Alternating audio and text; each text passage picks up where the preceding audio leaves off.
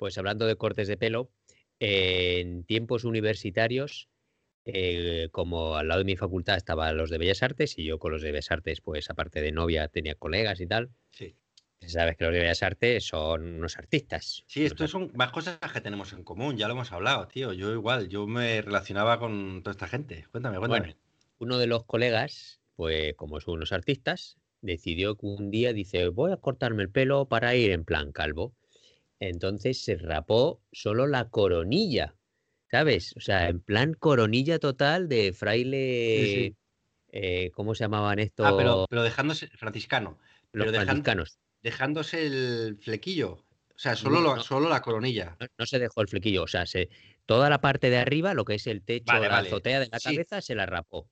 Y se dejó largo, como un nido, o sea, un cabeza sí. nido total, alrededor. Y es que, tío, qué pintas, tronco, era la Pues, tío, hostia. eso es lo que me han hecho a mí en la pelu cuando he ido, ¿sabes? Yo creo que para acentuarme que me estoy quedando calvo, calvo, ¿sabes? Entonces, me- me- me- primero me han quitado esa parte, digo, hombre, haber empezado por los lados, que me note yo menos la diferencia. De Claro. gaitas, te compras una maquinilla y te lo cortas tú, nada de tu claro. mujer. Sí, sí.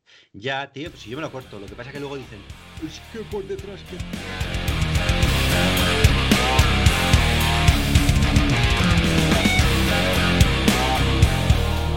Hola, bienvenidos al podcast con Rastrales y a lo Loco, un programa de mountain bike para viejunos pasados de moda.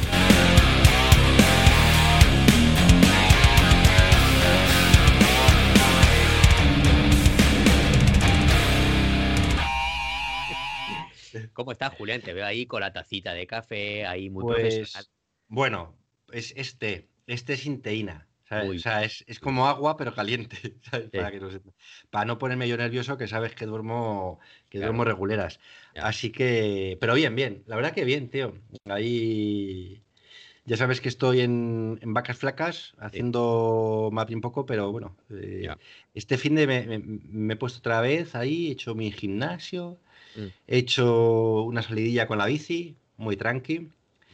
Y bien, lo que me he dado cuenta en el gimnasio, tío, joder, llevaba, mm, no llega a 10 días sin ir, Mm. y hostia, ¿eh? Y sin haber hecho bici, y joder, lo noto mogollón, ¿eh, tío? O sea, he trabajado con las mismas cargas Claro. que lo había dejado, y en 10 días, tío, uf, me costó, y de hecho pillé agujetas.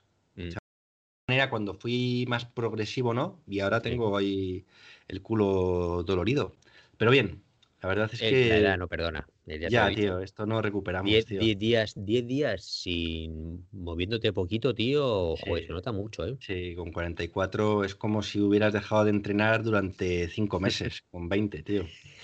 Así que eso que, es una putada, eso, tío. sí, sí. Pero bueno, Y aparte de. Ya se me ha ido la pizza, tío. Que te iba a preguntar sobre. Bueno, no sé, que te veía. Ah, te veía ahí sonriente con tu tacita de té y te iba a comentar. El otro día me di cuenta en el supermercado que fui a por test, yo también, porque yo también, como soy un viejuno, sí, caf- café ya tomo poco, como lo Claro. por mi, por mi Sí, tema sí. estomacal. Y entonces resulta que mi mujer, como es también bebedora de té, aunque también toma más café que yo, siempre se empezó a comprar un té orgánico de esos que son así muy hipster, ahí con, con cajita de cartón re- reciclada y todo muy chachipiruli. De hecho, tú te, de hecho, te di a probar cuando viniste aquí este verano, algo así, uno de que estaban muy buenos, tío. Ah, un, sí, re- sí. un redox de eso, estaba muy guay. sí, sí, lo recuerdo, sí, sí. Bueno, pues el otro día yo fui a por test y yo me siempre me compro mi clásico Lipton con sabor a limón, tal, que siempre me compro el mismo, no me yo soy ahí de Sota Caballo y Rey. Y el otro día vi de la misma marca Organic Hipster, eh, de limón también, con, con, to- con trazadas de, de, gin, de ginger y Jengibre, cosas así, sí, de jengibre. Pero el otro y por curiosidad, tío, miré los precios, no de la cajita en sí, porque la caja era más, la- era más cara el té orgánico hipster que la cajita, sino del precio del kilo del té. Claro, claro, es que es lo que hay que mirar, tío. Pues no, el, Ah, or- el té orgánico hipster, el precio kilo, en realidad era más barato que el puto Lipton. Ostras, tú, fíjate. Y a- era, pues eso, 4 euros más barato el kilo. O sea, el, el té, el Lipton, te digo ya el precio, el Lipton de té negro con limón costaba 89 euros el kilo. 89. Sí, y el orgánico hipster, eh, 79 o algo así. Entonces, Ahí va el primer consejo de hoy, tío. A tomar por culo Lipton, tío. Claro, claro, Lipton es ahí una marca generalista, pero en realidad es más cara que el Organic Hipster. Hipster a tope, tío. A tope. otra vez barba, que te has quedado sin barba otra vez. Ya, tío. Poco a poco, poco a poco. Que te quita las fuerzas también. Joder, que mejor vamos a dejarlo así de momento. Y, bueno, oye, eh, ¿qué hacemos? Eh... Pues yo te voy ya marcando, como hemos entrado ahí a Cholón, pues ya te voy guiando y tú improvisas, que es lo que te mola. Venga, a ver, vamos a ver. El tiempo.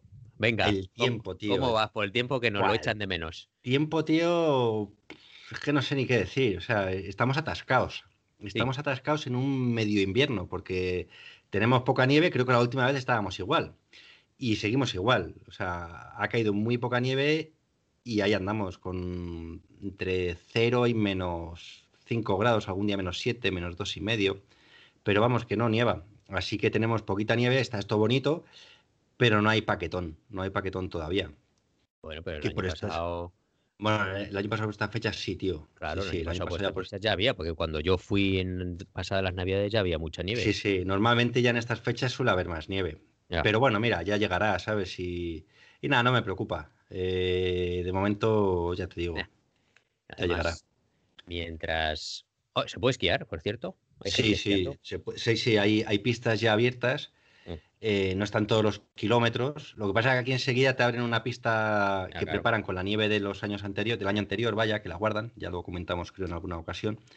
y, y, luego hay algunas que ya poco a poco van abriendo. Y lo que son las pistas de, de alpino, eh, esas sí que están también abiertas.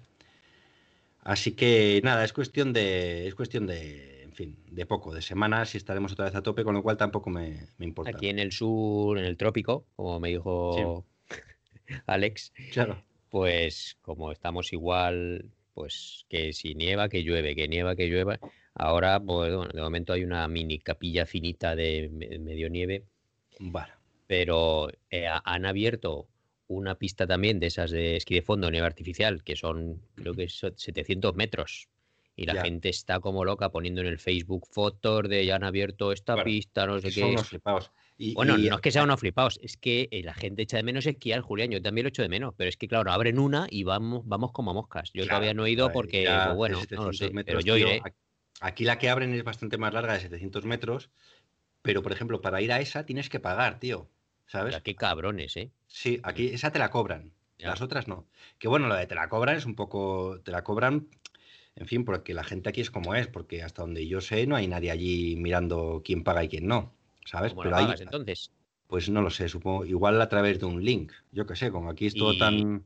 Y, eh, pero entonces, si te la cobran, ¿es del municipio o quién, quién coño lo paga? ¿O es, es, privada? no, esta es de, yo creo que esta es del municipio. Yo creo que son ellos los que Sí, no sé. Bueno, no, no, sé, la verdad es que sí no sé de quién es, pero vamos, que hay una pista que es la primera que abren todos los años, que es la que hacen con la nieve artificial, y esa cuesta pasta. No me acuerdo cuánto, igual no es mucho, pero tampoco he visto a nadie, ni una casetita, ni un rollo de esto, ni una barrera que va. Tú llegas ahí y te pones. Pues tendrás que enterarte para el próximo programa. Ya, pero bueno, ¿Vas a venir tú a esquiar ahora? no, pero simplemente por, por, por, la crítica de abuelo Cebolleta. Porque es que el otro día eh, vi a una compañera de trabajo que estuvo en Laponia también haciendo esquí de fondo hace dos o tres semanas, cuando todavía no había nieve, en Ullas, que había una pista de esquí de fondo, y costaba 40 euros el día. La pista de esquí de fondo, ¿eh? Ya, joder. Pero eso era privado, ¿sabes? Ya. por, eso te, por eso te lo pregunto. Bueno, pues un saludo a nuestros oyentes que hemos vuelto, hemos vuelto chavales y ya os lo dije que íbamos a estar más tiempo sin podcastear porque esperábamos tener algo de contenido y no contar no solo tonterías para escuchar nuestras películas o lo que hacemos, pues bueno, haríamos lo mismo que los biquineros. De aquí un saludo a los biquineros que seguro que no vas a escuchar. Pero, es que para que nos salga una misma muñez igual, pues, pues no. Entonces, vamos a meter algo de más, más cosas interesantes. O sea que a tope. Bueno, pues vamos a con la siguiente sección de los entrenos, Julián. Vale, los entrenos, bueno, yo ya os he contado. O sea, lo que estoy haciendo que es poco o nada, Y básicamente es eso. Entonces. Mete la cuña de los entrenos.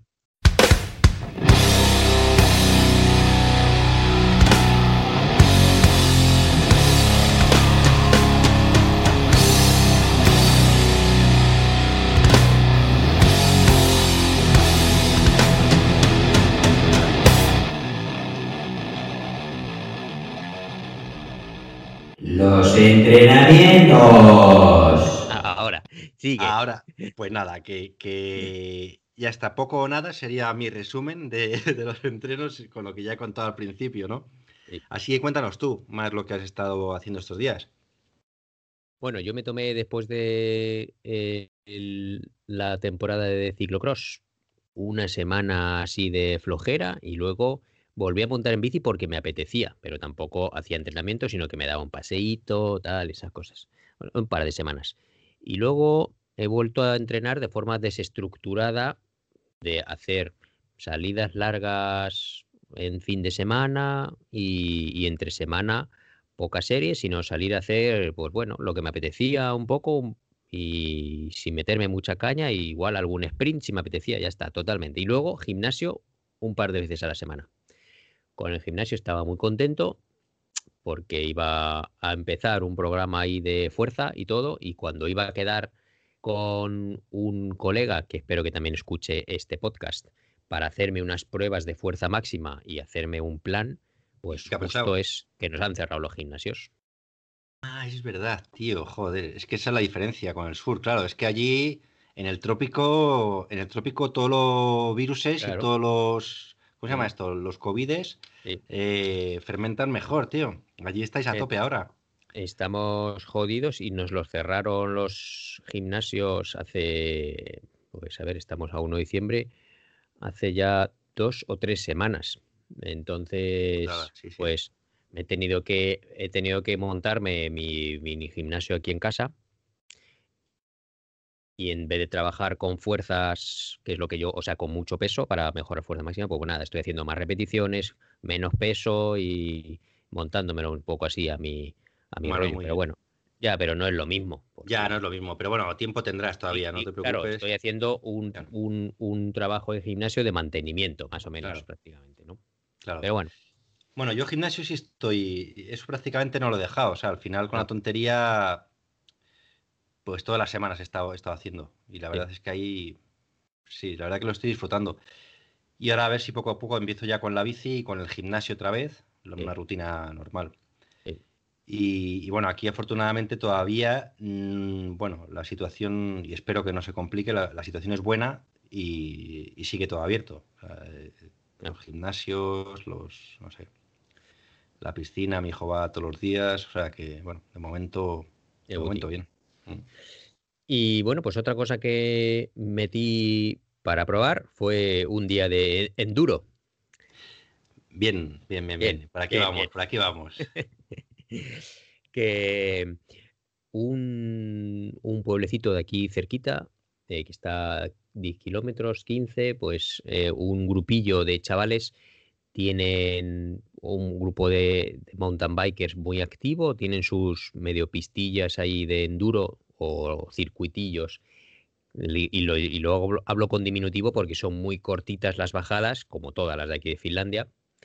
Entonces, digamos que han eh, desarrollado cinco descensos diferentes. Eh, no, seis, perdona, seis. Y además los y están mejorándolos y dice y me contaban que han hablado con el municipio porque son tierras del municipio que no tienen ningún uso y les han dado bandera bandera verde. Entonces Joder, está de buti. Bueno, pues resulta que hace un, un, par de meses pusieron un evento del Facebook diciendo que querían eh, eh, organizar un, un evento de enduro y pues bueno, yo no tengo bici de enduro, pero como me estaba molando últimamente probar algo, cosas más técnicas, pues en una noche de estas de que te da la lucidez y dices, hostias, se me ha ocurrido una cosa. Pues dije, joder, me voy a, a pillar una bici de prueba de una tienda y me apunto al evento de enduro. Y eso es lo que hice. Entonces esperé hasta el último momento, eh, le pedí las protecciones a nuestro mecánico y, y consejero Master Layos, que él, gracias, me dejó un casco de puta madre de descenso, codilleras, rodilleras. Y entonces, y luego fui a una tienda cercana que no tenían bicis, se ve que las tenían ya todas reservadas para otro. Y entonces luego me tuve que ir a otra, pero me salió bien la jugada porque me dejaron una Montracker Foxy R de enduro muy guapa. La verdad es que la bici, la hostia. Enduro, full enduro, como, Full enduro, como, les, tío. como les jode a los endures. Y bueno, pues resulta que el evento era mm, eh, no era carrera al final. Yo pensaba porque ponía, de la forma que estaba escrita, ponía, vamos a tirarnos eh, primero por eh, una vez por cada pista para reconocerla y luego dos veces ahí a velocidad, velocidad libre. Entonces yo digo, bueno, pues igual habrá cronometraje o no. Bueno, en fin. Ah, tú ves, tío, tú da igual lo que leas, ¿no? Tú Claro. leas lo que leas, ve- ve- ves competición. Yo iba ya a la competición, competi. ya a la competición. competi, Claro, claro. tío. Entonces vi, vi competi y ya estaba otra vez motivado. No, pero bueno, llegamos y éramos 10, 10 tíos, casi todos locales y bueno, lógicamente muy endurers y yo ahí pues el novato era. Pero entonces estuvo bastante bien, estábamos a menos uno, menos dos grados, no había barro y entonces pues el bosque pues no había nieve, o sea, nada de nieve, pero estaba ya congelado y estaba seco, pero eso sí, las raíces, raíces, piedras y, y, a- y incluso las zonas de musgo que tienen mucha agua en otoño y ahora congeladas. Eran resbalaban también de la hostia, ¿sabes? Y bueno, vi- además que había zonas de pasarelas, ¿verdad? De, de madera. Ahí imagino que Se han o tenían currado. rejilla, Se han currado pasarelas, no, no, sin rejilla, sin sin rejilla, ¿no? O sea, que, Sí. no- que el grip ahí tampoco era bueno, entiendo, o bueno, no sé. No, no, el grip no era muy bueno tampoco. Claro. Bueno, en fin, entonces yo pues ah, con mi, mi primer objetivo era no caerme porque todavía estaba jodido del, de mi hombro y del dedo y entonces dije, bueno, paso y como yo voy a disfrutar y esas cosas, pues no, Que recordemos que eso era por la caída que tuviste en de mi carrera de ciclocross, de exactamente. ciclocross, sí, sí. que aún lo llevo arrastrando, en fin, me sigue doliendo el hombro. Y entonces ahí estábamos 10 y la verdad es que nos llevaron, pues primero a un lugar donde podíamos dejar las mochilas y de ahí salíamos a tres bajadas diferentes. Y las bajadas, tío, buah, súper técnicas, ¿eh? Jodidas de la hostia. Cuando O sea, que al final, que al final el rollo endure, o sea, que hay un rollo endurer, ¿no? era endurer, pero auténtico, macho, te lo juro, Claro, ni claro. bike park ni nada, ¿sabes? O sea, bueno, bueno, tío, qué bajadas con una...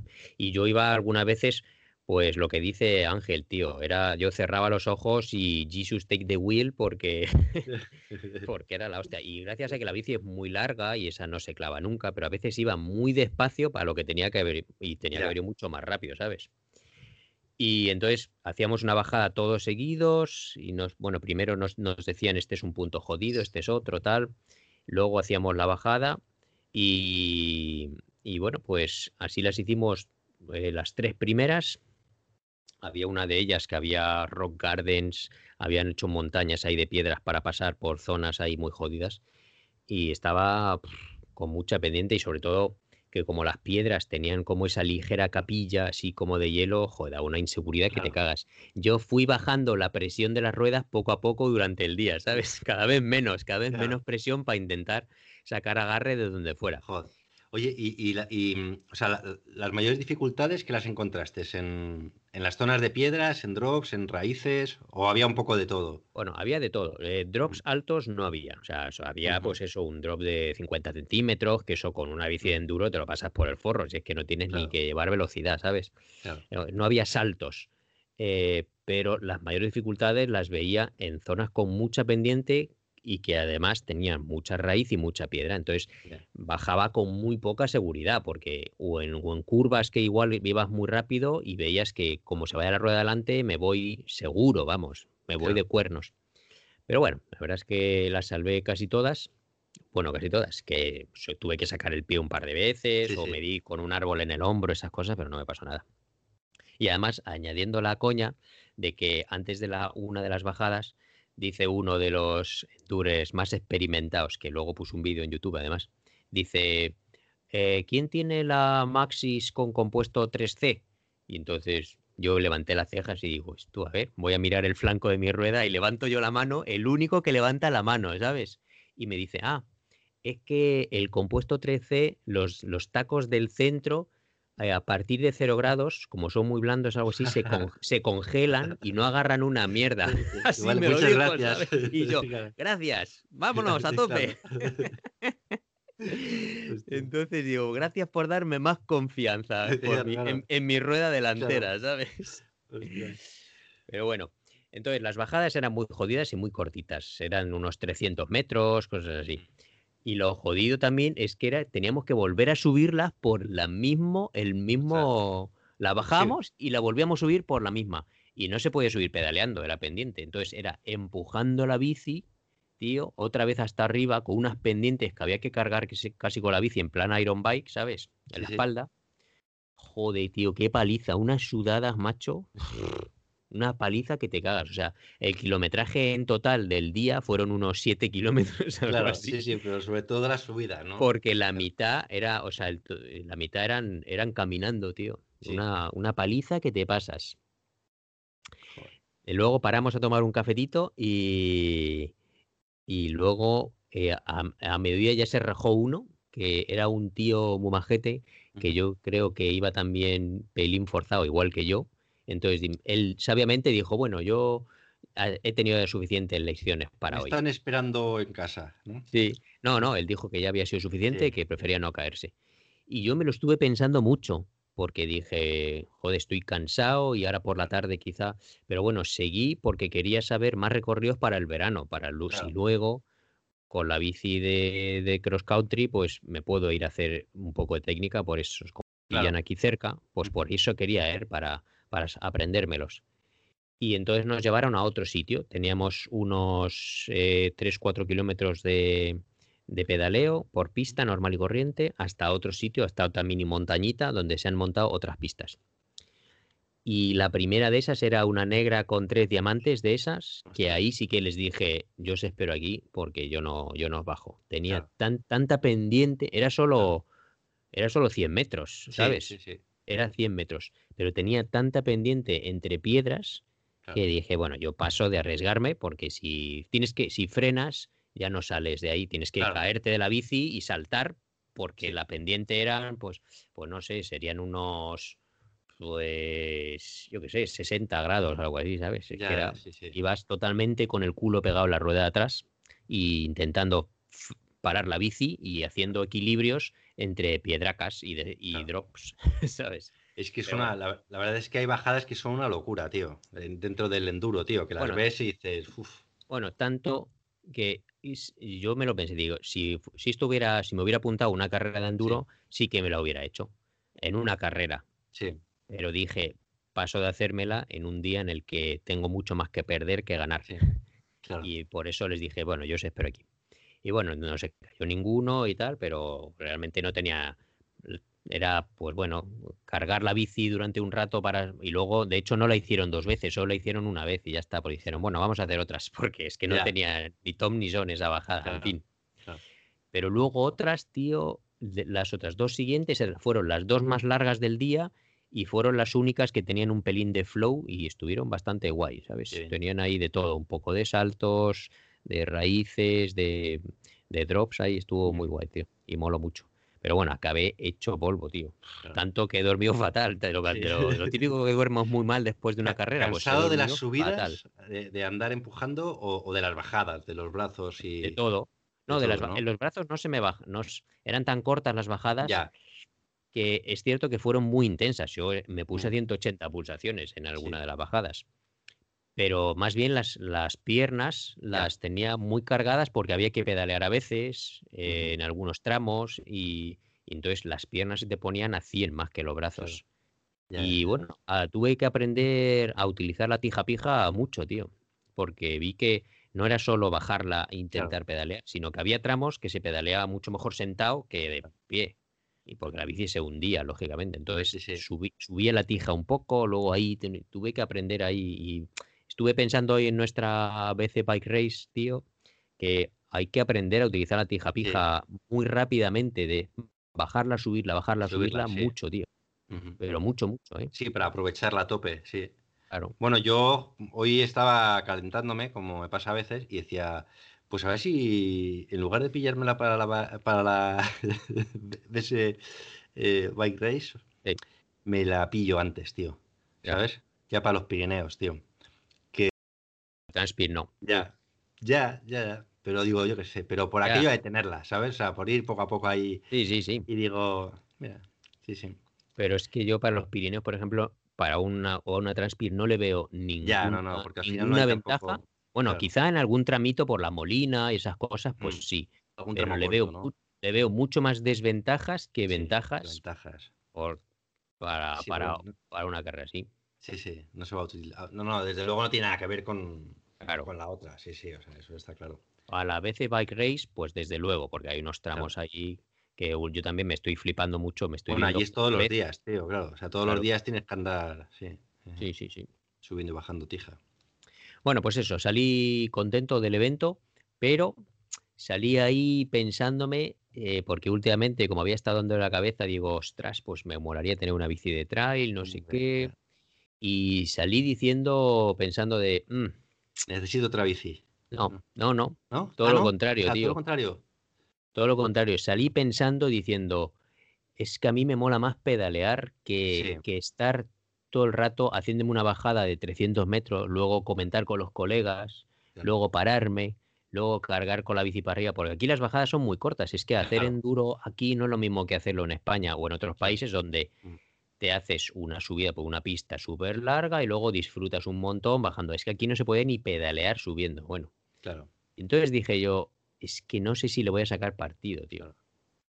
Si no, Ya, es que hmm, aquí, fíjate, aquí todavía tienes, tienes más sitios en, en Rovaniemi, ¿sabes? Por lo menos en unas barras hay varias, varias bajadas de, de enduro. Pero aún así es verdad, yo es que lo piensas y dices, joder, cuando me cuesta una bici, ¿sabes? Eh, bueno, pues al final te sale mejor eso, pillarte una para un día, incluso alquilarla si quieres, Claro. quitarte el gusanillo y, y- y ya está. Que molar, molaría muchísimo, seguro, pero mm, sí, sí. que yo sé que es, es un chasco para Ángel, pero es que es que no lo sé, tío. Si, si le sacaría partido realmente. Está claro que si me sacara la, una tarjeta para ir al bike park todos los fines de semana, pero entonces no hago otras No cosas que, en claro. las que disfruto más. Claro. Entonces, ya te digo que para quitarme el gusanillo una o dos veces al año, Sí. yo creo que alquilo una bici, tío, porque yo no sé si le sacaría partido realmente, tío, a una bici de, de trail o de enduro. Sí. Me, lo, me lo tendría que pensar mucho, tío. Hombre, a lo mejor una de trail que puedes pedalear un poquito mejor y eso, ¿sabes? Pero, pero también Pero también, no tienes si con- con bajadas, la bici que tenemos claro, nosotros, es que pasas, vas igual. O al final, sí, es que no tiene, no tiene mucho sentido, ¿sabes? Sí, sí. claro, claro. Yo cuando estuve en, en Eslovenia el año pasado, Sí. fue el año pasado, ¿no? Sí. em, eh, ya sabes, bueno, ya lo conté, estuve en un hotel que era un tema solo de, de- para endureros. Mm. Y la verdad es que me lo pasé muy bien. Claro, yo veía las limitaciones de, de mi bici. Sí. Lo máximo que podía hacer eran pistas rojas, Sí. súper tranqui. en o sea, no podía ir ahí a muerte. Y Claro. según cómo me, me tenía que bajar, Sí. porque, bueno, pues con una No, no llevabas ni pija, pija. Claro, ni tija pija ni nada. Bueno, yo lo bajaba lo que podía, pero aún así, de todos modos, eh, quiero decir que es que no, no- Bueno, pues tienes tus limitaciones, que con una, con una bici de, de- de enduro, pues seguro que lo disfrutas más. Claro. Las negras, ni, o sea, las negras las vi solo andando Sí. y no me, o sea, decía, ¿cómo se tira por aquí la peña? ¿Sabes? No, o sea, no me entraba en la cabeza alguno, ¿no? Pero, mm, pero fue divertido y también lo, y ahí también lo pensé, digo, bueno, esto después también, o lo que tú dices, tener un grupo de, de amigos que, que haga solo esto, ¿sabes? Y que le mole y Mm. porque es que si no, tío, bueno, yo en el hotel estaba solo a mi bola y disfrutaba más. La- Las bajadas las disfrutaba, pero luego había una- un par de subidas que eran por, por single track Sí. y luego el resto de- y, lo- y unas subidas alternativas por pista. Y, y yo, o sea, iba flipado. Subiendo la- el single track me parecía divertidísimo, porque tenía también sus cosillas y eso. Pero sí, no sé, es... eh, En fin, que es diferente. clásicos, somos somos, unos somos unos clásicos. clásicos, tío, sí, sí. Claro. Está bien, pero bueno, mm, estaría guay, ¿eh? Tener una bici, pero claro, es que para darle más uso. Sí. Ya que... Muy bien. Bueno, pues eso ha sido mi experiencia en Durera y bueno, supongo que la seguiré. De hecho, la técnica, tío, es que me di cuenta que es que también hay que, joder, hay que trabajarla mucho, ¿eh? porque Claro. me vi más suelto al final del día que a principios. Claro. Era una bici nueva, eh, iba ahí aprendiendo y no, no conocía, no me fui haciendo los neumáticos, cómo funciona la bici, la tija pija, no sé qué. Entonces yo veía que, joder, ahora hay que ir aprendiendo poco a poco, tío, pero es que claro que se aprende también un montón, sí. ¿eh? Se aprende un Sí, sí, montón. seguro, claro. Bueno, pues antes de pasar a la siguiente sección, hay que avisar a los oyentes de que este programa va a ser un cacho chorizaco, porque entre lo que nos gusta charlar más la siguiente sección que dura una hora completa, Una pues hora y pico, ¿eh? Una hora y pico. Sí, sí, yo creo que era más bien una hora y... Sí, bueno, sí. pues fíjate, entonces va a ser un programa de dos horas por lo menos, o sea que lo podéis escuchar en varios días. Sí, sí. Ya, ya desde aquí os aviso y luego lo pondremos precisamente en el título de programa Chorizo porque vamos, vamos a batir los récords. Total. O sea que vamos a meter algo de musiquiqui para relajar y que cojan aire eh, y luego metemos la siguiente sección. Venga.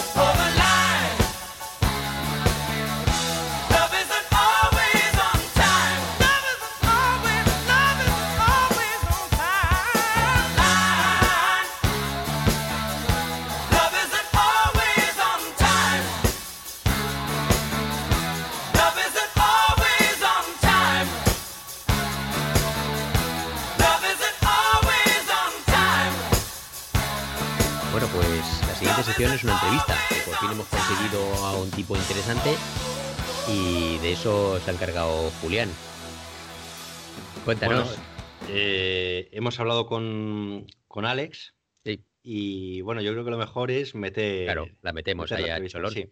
El- Ah, ya. Alex es un amigo. Claro, claro. Entonces, eh, Para mí no fue nada nuevo, pero, pero bueno, como has comentado al principio, antes de meter la entrevista, joder, es que se quedaron muchas cosas, porque con Alex puedes estar hablando tres días de lo que quieras. Y claro, en este caso, pues todavía, por ejemplo, no hablamos nada del viaje que hizo por el desierto de Atacama y, y de otras aventurillas que ha tenido, que ha tenido en bicicleta, ¿no?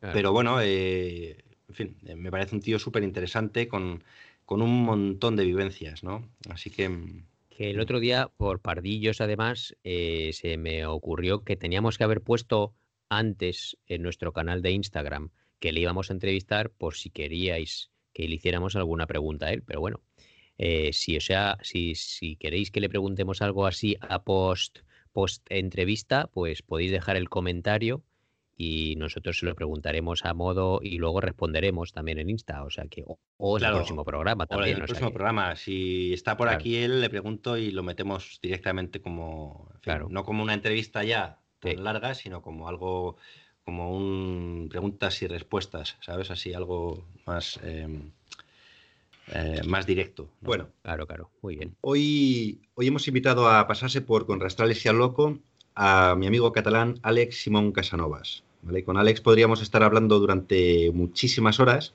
no solo por lo que le gusta hablar, sino por todo lo que tiene que, que contar. Ha trabajado en, en un montón de países, en- sobre todo en, Sudamérica y en Europa, aunque también en Australia.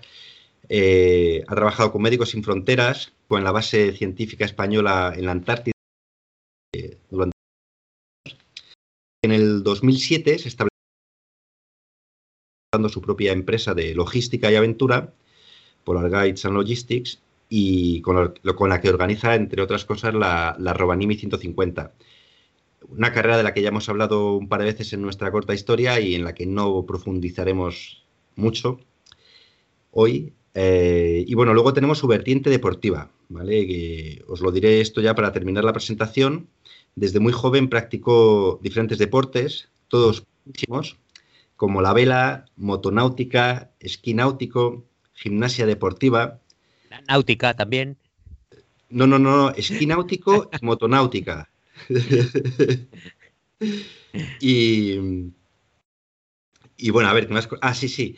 Bueno, luego ha hecho también, y bueno, luego ya descubrió la escalada, que es un poco lo que le cambió el mundo y le cambió la vida y le cambió todo. Y de esto podría contarnos mil y una historias de sus comienzos en Montserrat, pero no estamos aquí para hablar de, de escalada, ¿no? Hemos venido a hablar de bicis y es lo que nos va a contar. Os adelanto que en el 91 Alex ya se compró una mítica Pacific y bueno, realizó algunos viajes cicloturistas y bueno, ya que nos cuente él, ¿no? Pasa, majo. ¿Quieres unas pastas? Hola Alex, Hola, ¿qué tal? pues cuéntanos, eh, si quieres empezamos, eh, pues eso, ¿cómo empezaste en, en el mundo de la, de la bicicleta? Bueno, básicamente por- en, en Australia, eh, nada, simplemente eh, vi la piedra, eh, esta conocida como el nombre de Ayer Rock, que se llama Uluru en el, nombre nativo de, de allí. Y como mucha gente eh, la visita, pero así con autocar, con coche, pues no sé, se me ocurrió pues ir allí eh, en bicicleta, Tú estabas en Australia, en entonces. Australia, sí, Vale, sí. ¿Vivías allí o trabajabas allí o cómo? No, bueno, fui a, fui de viaje y para alargar el viaje, pues estuve trabajando también, más que nada para alargar la, la estancia, ¿no? En total fue un año que estuve allí. Y nada, entonces, pues después de uno de los trabajos que hice, me compré una bicicleta y, y nada, y así con pantalón corto, unas John Smith, me fui para, pues me fui para, para el, el Ayer Rock. Eh, entiendo que, que irías, bueno, con las típicas alforjas y con todo. va, ni eso. No, no. Solamente le puse, eh, bueno, un, un soporte a la bici y, y nada más. Y, ¿Llevas una pues mochila? lleva todo col- no, no, tampoco. Lle- Llevaba todo colgando.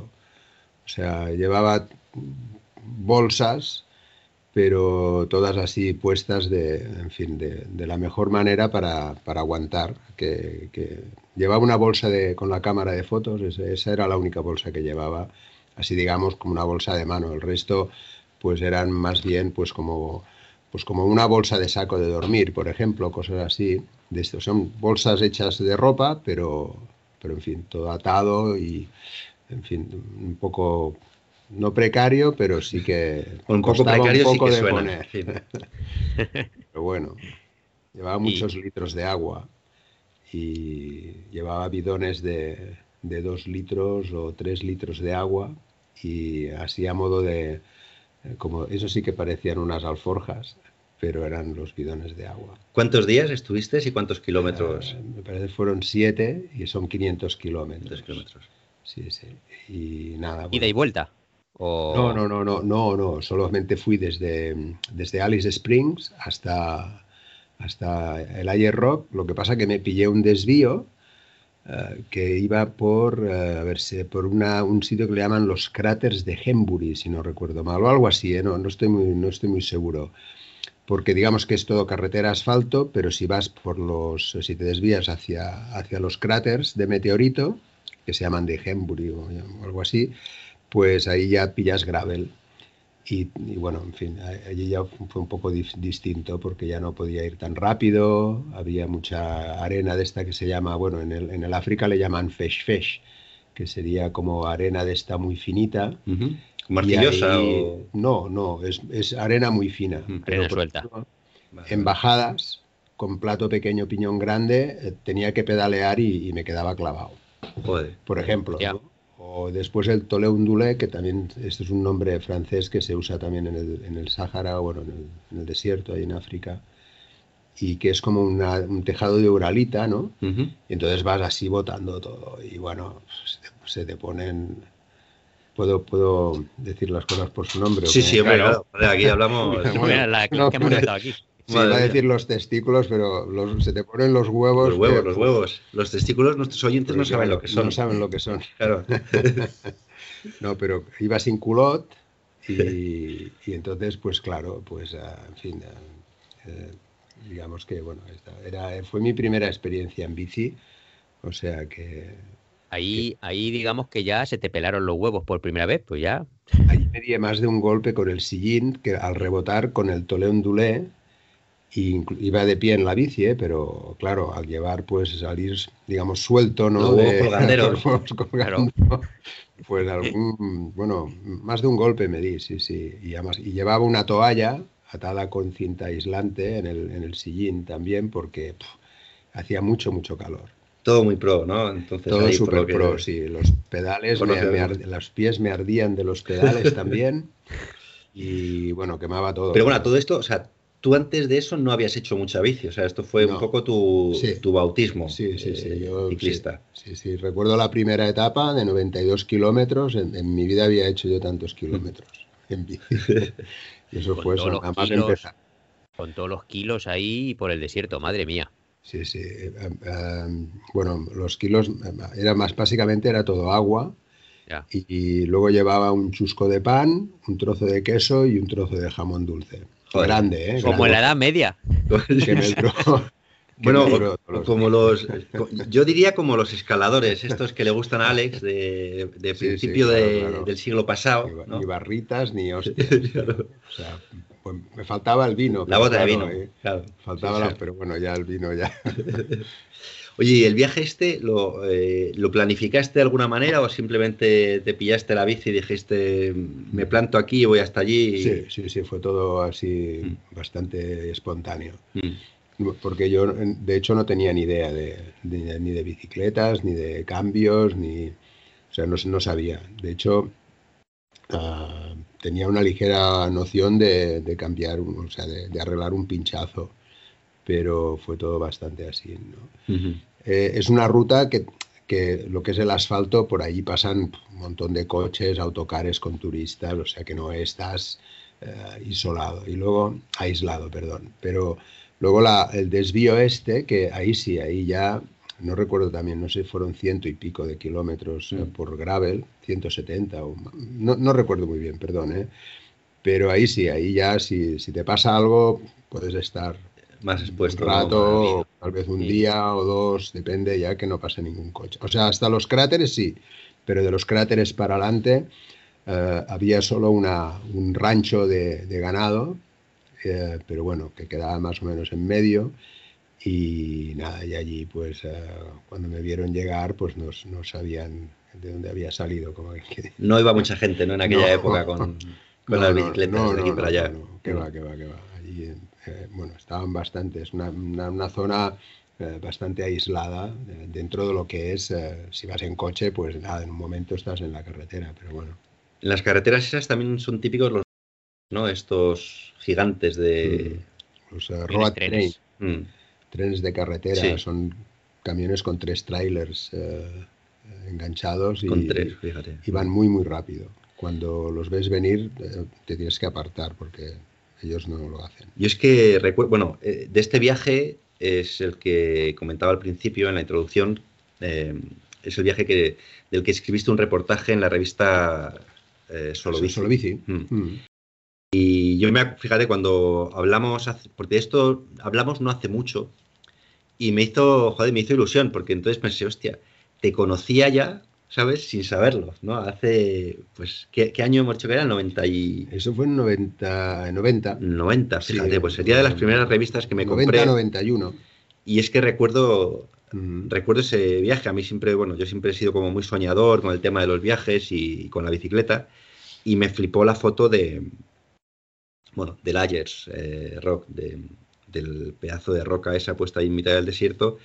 Y creo recordar también, aunque ahora no estoy ya seguro si estoy flipándome, o esto lo he visto después en algunos otros reportajes, porque son fotos muy típicas, pues la típica foto de un, de un camión de estos gigantes con los tres trailers y puesta así como en perspectiva, con la bicicleta puesta al lado. Eso ya no sé si era de ese reportaje o era, No. o era de algún, algún otro que haya, que haya leído después, ¿no? Puede ser. eh, no, Mm. no, no. Yo, yo- bueno, yo te hice fotos, evidentemente, Mm. porque estos eh, trailers son espectaculares, ¿no? Pero no, no. Las fotos que salían en el solo bici era básicamente, pues, eh, yo y la bici, y luego, pues, se veía, eh, me parece, una que estoy en la cima del, Sí. del Ayer Rock. Sí, sí. ya está. Mm. Eh, Fíjate, pues ahí, ahí nos conocimos, Luis, tío, ¿qué te parece? Bueno, le conocí. Claro. Él no sabía de mi existencia. No, no. Hasta, ¿Hasta cuántos años después? Ah, pues fíjate. Oye, Alex, una que- semana, una semana por ahí por el desierto y el alojamiento y eso, ¿cómo, lo, cómo te lo montabas? No, dur- dormí en el suelo. Sí.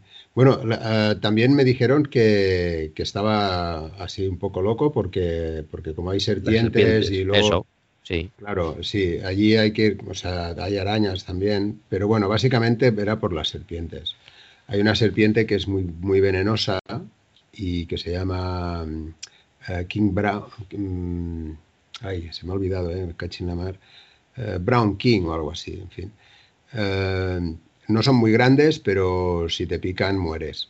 Sí, pero yo no, no lo sabía, entonces, bueno, cuando, cuando llegué al rancho este, que fue, digamos, el, el primer sitio donde, donde dormí, o sea, donde vi gente, pues me dieron una, no sé cómo se bueno, una cama de estas de campaña, Ah, digamos, sí, sí. un- un- una Sí. estructura metálica, ¿no? Mm. Y me dijeron, no, no, no, duerme aquí porque dormí en el suelo. Pero bueno, yo los, los siguientes días no, no les hice bastante. La verdad es que seguí durmiendo en el, en el suelo. suelo. Sí, sí, sí. Y bueno, no sé, digamos que, que iba, iba así. Piensa que allí la temperatura, o sea, tampoco llevaba un saco muy finito, básicamente eh, para taparte, pero que no, no abriga nada. Era, era de, de pa- como de papel de fumar, ¿no? Porque eh, allí eh, pillas los 50 grados sobre cero en la sombra y, no hay sombra. Llevaba un paraguas. Ah, sí, para darte porque- sombra. exacto. Cuando me paraba, pla, abría el paraguas y ahí cuando paraba pues para comer o en fin, ¿no? Me aguantaba, me ponía así, no sé, bueno, ya me lo montaba para aguantar el paraguas y, comer algo, hacer un descanso, ¿no? Beber agua o eh, de los bidones de agua que llevaba, pues claro, solo llevaba una, una botella, ¿no? Un botellín. Entonces, eh, cuando se me acababa el agua del botellín, pues paraba de los bidones, tira- me echaba agua al botellín y así iba bebiendo en el, mientras pedaleaba, digamos, ¿no? Pero sí, sí, fue, en fin, eh, iba muy así, muy sin tener prácticamente ni idea de, Claro. eh, en fin, luego pues ya con el tiempo ya fui aprendiendo más y evidentemente pues ya, pues eh, en fin, culot, maillot, casco, en fin, ¿no? Guantes, en fin, todas esas cosas, ¿no? sí, sí. Bueno, pues vamos a las Turaca o qué? Bueno, después, eh, bueno, después volviste eh, a Cataluña y ahí hiciste, bueno, empezaste con, Sí, bueno, allí, claro, ya eso fue el, el boom del- de la bicicleta, ¿no? Mm. Entonces, gracias al, al artículo que hice, pues eh, cuando después de hacer el artículo, eh, empecé a, a- a visitar la- las cuatro o cinco tiendas de, de bicicleta de, de- de montaña que había en Barcelona, que pues me parece que eran esto, cuatro o cinco. Y me conocieron.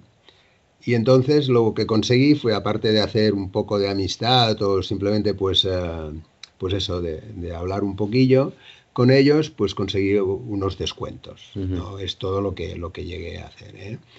Pero bueno, con, eh, había una tienda que, que también me sabe muy mal, que, que se me ha olvidado el nombre. Ah, sí, no, no, ahora me ha venido, Sumbike, que estaba a pie de- del Tibidabo, que es, eh, es una, una montaña, bueno, es la sierra de Coiserola, que está entre, entre Barcelona, perdón, está por detrás de, Barcelona.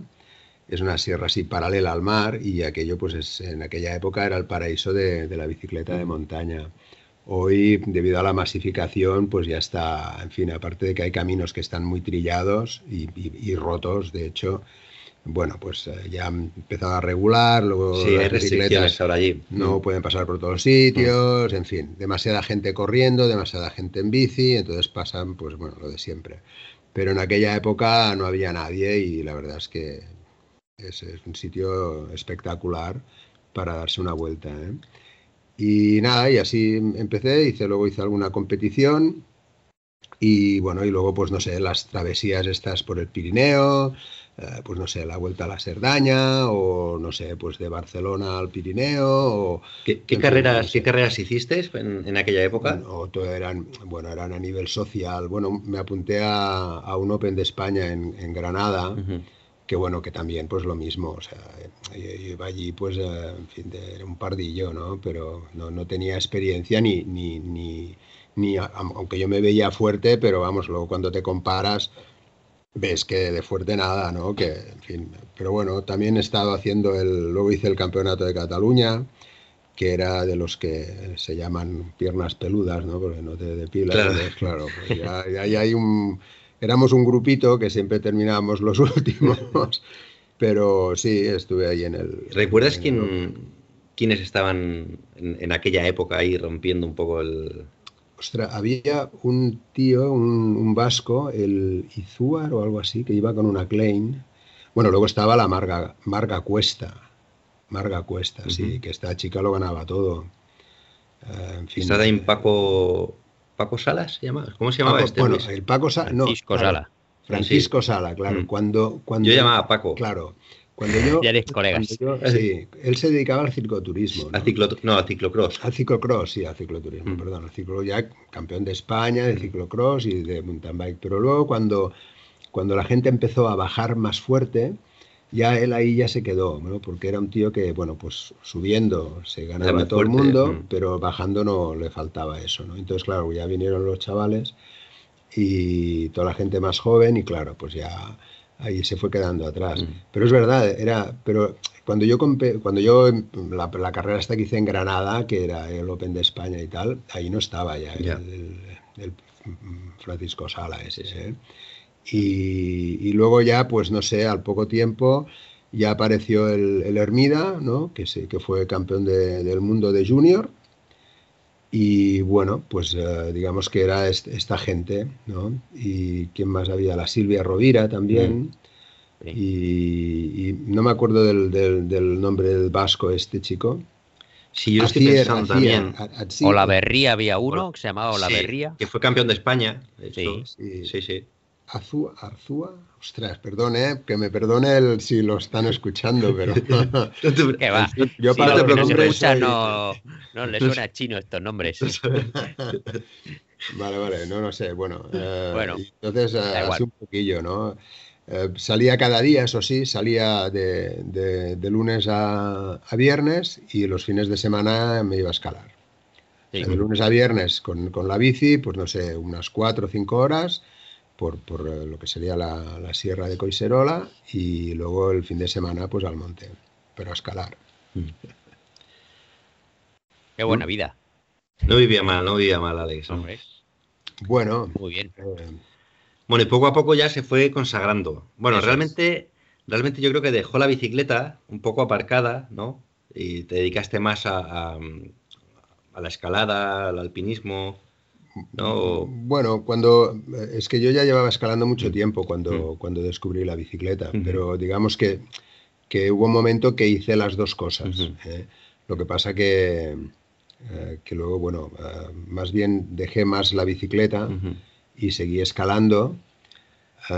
Luego volví a pillar la bici otra vez. Lo de que Y- dejó la bicicleta lo vamos a cortar, tío. Sí. Luego lo editamos. Sí, bueno, no, en fin, No, no. digamos que, que, que tuve este, este paréntesis Mm. y, y es que, claro, no me acuerdo ahora exactamente de en qué décadas fue, pero, pero sí, digamos que, que, bueno, ya luego me compré una buena bici, una Specialized de, de- de- una Stump Jumper de estas Sí. de doble suspensión, ya con XTR y tal, ¿no? Ya entonces ahí hacía bastantes eh, pedaladas populares y bueno, aparte de salir con los amigos y tal, ¿no? Pero hacíamos eso, pues pedaladas populares básicamente, ¿no? Con esa bici no, no hice ninguna carrera con esa bici, ¿no? Nada, bueno, el caso es que seguiste montando en bici y, escalando y bueno. Llegó un momento en el que de repente apareciste en Finlandia, Claro, ¿no? con una Schwing, Con, sí, ¿eh? correcto. ¿Eh? Con una Schwing, Sí, sí. una Schwing que era muy buena cuando salió, claro. ¿Cómo, Y, cómo decidiste bueno, irte a Finlandia, Alex? Bueno, eh, tuve un problema en mi anterior trabajo. Bueno, eh, habéis dicho que he trabajado en la, en la Antártida. Sí. Pues eh, nada, eh, simplemente cambiaron de jefe y entonces pues ahí no nos entendimos y bueno, después de un año muy, muy mal, pues conseguí un trabajo en Finlandia y, y me vine aquí a Finlandia. O sea, Mm. no- Cu- Cuando has comentado que has estado también en la Antártida y bueno, y que te, que te ha gustado desde siempre la escalada, entonces a ti te ha tirado el tema aventurer más y más que más que la más que la competición, ¿no? El- Sí, bueno, yo no soy, o sea, he hecho algunas competiciones cuando de pequeño. por eso digo. natación o de gimnasia o de esquí náutico y de vela también, pero era, era bastante enano. Pero luego, digamos que la, la escalada no, no es un deporte, bueno, ahora sí, pero en esa época no, no era un deporte de competición y es una cosa que haces para ti y, en fin, y solo te importa a ti ni lo que tú puedas hacer o lo que no, o, en fin, es, es algo muy personal, ¿no? Y entonces ahí pues lo de la competición se me pasó y lo recogí, o sea, lo volví a pillar con, con la bici un poco, pero luego digamos que no soy... eh, o sea, me gusta la competición y he hecho otras carreras, luego, bueno, es la que de esa. Ya, sí, luego también he hecho karting, es verdad que no, esto no lo habéis Karting, dicho. karting, correcto, sí. De hecho, eso fue Sí, justo antes de venir. Eso fue antes de venir, sí. Cuatro años estuve ahí. Ahí sí, ahí sí que hice alguna carrera y luego también estuve en un equipo de director de equipo que teníamos un, un Seat León y, un, eh, y un Porsche GT. Mm.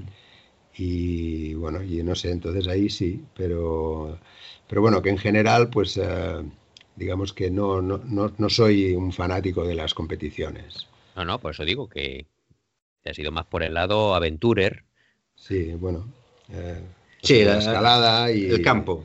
Lo Sí, que más le gusta es, es estar en el campo. Eh, los tomillos, el en tomillo. los tomillos. Y entonces, bueno, pues eso. eh, de- llegó a Finlandia, descubrió el, el Ártico, ¿no? Sí, Y, bueno, y ahí viste un poco la posibilidad de... ahí perdí el, el, bueno, no perdí el miedo, simplemente pues eh, me refiero al tema de la temperatura, Mm. sino que vi que, bueno, pues que, que se puede, o sea, yo había estado, pues no sé, a, a 20, 15, 20 bajo cero en el Pirineo como mucho. Porque a todo esto en la Antártida, que esto quien, Bueno, quien esto esté, quien no lo sepa. claro, hay quien no lo sepa, se puede pensar que has estado a temperaturas No. eh, Mm. terribles, pero tú ibas a hacer la temporada.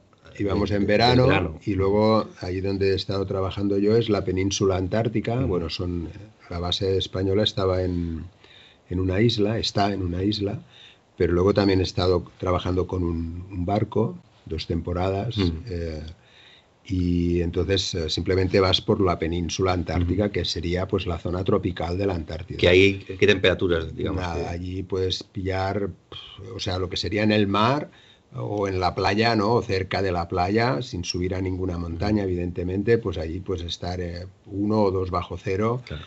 Lo único que hay mucha humedad y hace mucho viento. Claro. Entonces, claro, eso aumenta la sensación. Claro, yo, pero yo quería hacer este no- inciso por si alguien se Sí, preguntaba, no. pero ¿cómo que, Nada, que le nada. perdió el miedo al, al frío en, en- Sí, bueno, en Laponia? Que, cuando- que no es perderle el Mm, miedo. sí, ¿eh? bueno. Eh, simplemente es, es que... Conocerlo. eh, eh, ya cuando empiezas a... Porque aquí, pues eh, llegué, pues em- ya empecé a ir con la bici otra vez. Y entonces ya ves que, pues eso, pues a menos 30, pues bueno, eh, no sé, tal y como te abrigas, en fin, em- em, ves que, que, bueno, pues que no hay para tanto. Y que, y que se puede eh, combatir bien y que teniendo una serie de precauciones, ¿no? Y bueno, que hay mucha gente que se deja intimidar. Eh, yo también, me- a pesar de la experiencia en invierno del Pirineo y tal, te dejas intimidar también, porque claro, no es lo mismo estar a 20 que estar a 30 o incluso más. Aquí, bueno, eso también eh, te lo puede decir, puedes decir tú, ¿no? Sí, sí. hemos o- estado a o Luis, 40. bueno, Luis 40 no sé, pero sí, sí. Bueno, en Sariselka o aquí en Mm. Sí, sí. una vez pillamos 41, una punta de Mm. 41 y, y 10 días enteros entre 35 y 39, 38, Mm. que en fin, que son días eh, eh, que se hacen largos, digamos, porque hay que ir con mucho cuidado en todo, ¿no? El caso es que estando aquí Sí. decidiste Entonces vi claro la- apuntarte la al Elite Elite-Rod, ¿no? claro, claro. Que ya la había visto en, el- en el- en un artículo, no sé si fue, tan- no, me parece no fue en el Solo Bici, fue en la otra, en el, en el Bike a Fondo Bike a Fondo. y era un artículo de, de, Sí, de un vasco ¿no? también, el Najera. Sí, sí, sí. Y ahí... Juan y Carlos Nájera, Sí, sí. y esto lo vi en el 92, me parece, Mm. y me llamó mucho la atención, ¿no? Y Fíjate bueno, que ahí iban con mountain bikes normales, Sí, porque sí, no existían fat bikes. Nada, nada. Sí. Y bueno, En el alguna- 92, en el, perdona que te interrumpa Alex, en Sí, el sí. 92 eh, ya había categoría eh, con bicicletas, porque yo en la original Sí. era solo con perros, ¿no? Sí, no, no, eh, en el, desde el 89 que hay bicicleta. Ah, ya, ya. O sea, el Iditarrot de, de bicicleta, que antes se llamaba el Iditasport, me parece, Sí, que ahora se ha dividido. Hay otra empresa Sí, que hace Lita Sport sí, y otro que sí. hace. Sí. que han recuperado el nombre antiguo. Pero bueno, digamos que es el- la, la que hacen el Iditarrot, que es la de los perros. Pues esto empezaron ah, en el 89, fue la primera Ujú. carrera. Y nada, y habían pues eso, los cuatro locos eh, americanos y, y bueno, y así poco a poco fue cogiendo. Y luego la gente se hacía, había uno que soldó dos llantas y puso doble rueda. Ujú. Luego mm, le ponían cadenas, unas mini cadenitas a las, a las ruedas, en fin, ah, inventos hasta que bueno, Surgió pues, el- se, se apareció la, eh, la fat bike, o sea, fue la, la evolución, eh, digamos, a todo eso, ¿no? ¿Cómo te, cómo, nosotros hablamos bastante en el podcast o tenemos una sección que es sobre, sobre entrenamiento. ¿Cómo te, Julián, cómo te momento, preparas? Antes Sí. de que te metas, perdón, en el entrenamiento, vas a tener que decir qué es la Iditarod. Ah, bueno, pues eh, que nos lo cuente, que nos lo cuente Alex. Bueno, O la- una pequeña introducción de qué es, porque Sí. la peña quizá le suena chino. Vale, sí, pues la Iditarod hoy por hoy está, yo pienso que lo es, además, eh, la carrera más dura de, de bicicleta que pueda haber en el planeta. Eh, entonces, eh, la Iditarod, el nombre Iditarod viene de una carrera de perros, ¿eh? de, de perros de tiro, de, de huskies y su trineo y su musher, etcétera, ¿no? Eh, esta es una tradición muy antigua en Alaska. Entonces, eh, nada, simplemente vas eh, desde Anchorage, An- que es la capital de Alaska, hasta un pueblo que se llama Nome, que se pronuncia Nom. Y nada, entonces pues eh, son eh, 1700, eh, 1100 millas, que viene a ser 1700 kilómetros, algo así. Y nada, entonces pues eso, en el 89 pues hubo gente que dijo, vamos a hacer esto en bicicleta. Tiene, bueno, tiene una historia bastante bonita, ¿no? Ah, bueno, Eh, claro, esto, pues eh, si alguien quiere saber la, la historia de, de la Iditarod, pues por ejemplo, ahora eh, hace poco han hecho una película que se llama Togo, que es eh, Correcto, sí, sí. precisamente habla de, de este tema. Esto eh, bueno, los, eh, los niños de Nome hubo una pasa de, de difteria y entonces la única manera para llevar la, la vacuna fue mediante eh, equipos de, de perros que se fueron eh, turnando y bueno, la historia es, es brutal, o sea, y, y si a alguien le interesa, pues... La peli es muy buena, sí. Ah, la la peli peli está de muy Walt bien. Sí, sí, sí, pero es Sí, verdad, ¿eh? pero no es la de, la de Walt Disney dibujos animados, no, ¿eh? Eso es un No, no, fake, otra, eso es una eso nueva. sí No, no, la nueva, la nueva. Es una vergüenza de película. Ya. O sea, Togo, la, la, la nueva, Mm, digamos, la la, nueva, sí. del año pasado, ¿no? Sí, sí, es de hace poco. Yo la he visto, yo la he visto. Hay alguna exageración, pues eh, que se, en fin, pues, las películas todas siempre tienen que poner algo que, que no lo entiendo por qué, porque no tiene ningún sentido que exageren, porque no hace falta exagerar.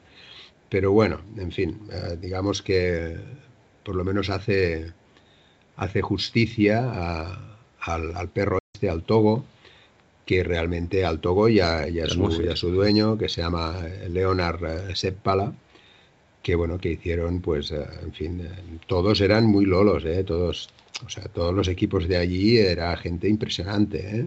Eh, con mucha experiencia, fuertes, pero bueno, Togo y Sepala, o sea, el equipo liderado por el perro, por el, por el Husky Togo y, y el Musher Sepala, hicieron más kilómetros que nadie y se jugaron la vida en, en un poco más que nadie. ¿eh? Oye, Total, tú te Seppala- preparaste, sí. Seppala no Sí. sería de apellido finlandés o qué? Sí, sí, claro, claro. Sí, Sí, era sí. Un, sí, era un sueco, pero de, De origen finlandés. de origen finlandés, sí. Sí. Ah, mira. Ya, ya. Fíjate, tío, todo se cierra el círculo. Sí, que se cierra el círculo. tío. Bueno, pues ya después de la presentación ¿no? de, y un poquito de sobre esta carrera, eh, Alex se preparó para hacer la versión corta. Claro, no, no por ello menos eh, O sea, la versión corta es de 350 millas, pero es que no te dejan competir en la larga y bien, muy bien que hacen, hasta que si no has terminado Claro. la de 350 millas, que viene a ser unos 600 kilómetros, o 570 500 y pico, o sí. 500, no sé, por ahí. Y entonces, claro, aquí no en Europa no, no había nadie que tuviera eh, fat bikes, eh, ¿vale? ¿Qué año era? Entonces perdón? yo, pues, eh, perdón. ¿Qué año era? ¿Cu- cu- ¿Cuándo, cuándo- Ah, cuándo esto fue la- en el, la en hiciste, el- la bueno, yo, eh, hice la del 2011. Mm. ¿vale? Vale. La de febrero del 2011 participé yo. Entonces, pues en el 2010 me, preparé, me, me empecé a preparar, digamos, ya para esto, ¿no? Pero ¿qué pasa? Que, bueno, yo, pues, eh, digamos, imaginé que, claro, que una rueda tan gorda, pues costaría de arrastrar. Entonces, eh, por temas laborales tampoco podía entrenar todo lo que yo quería.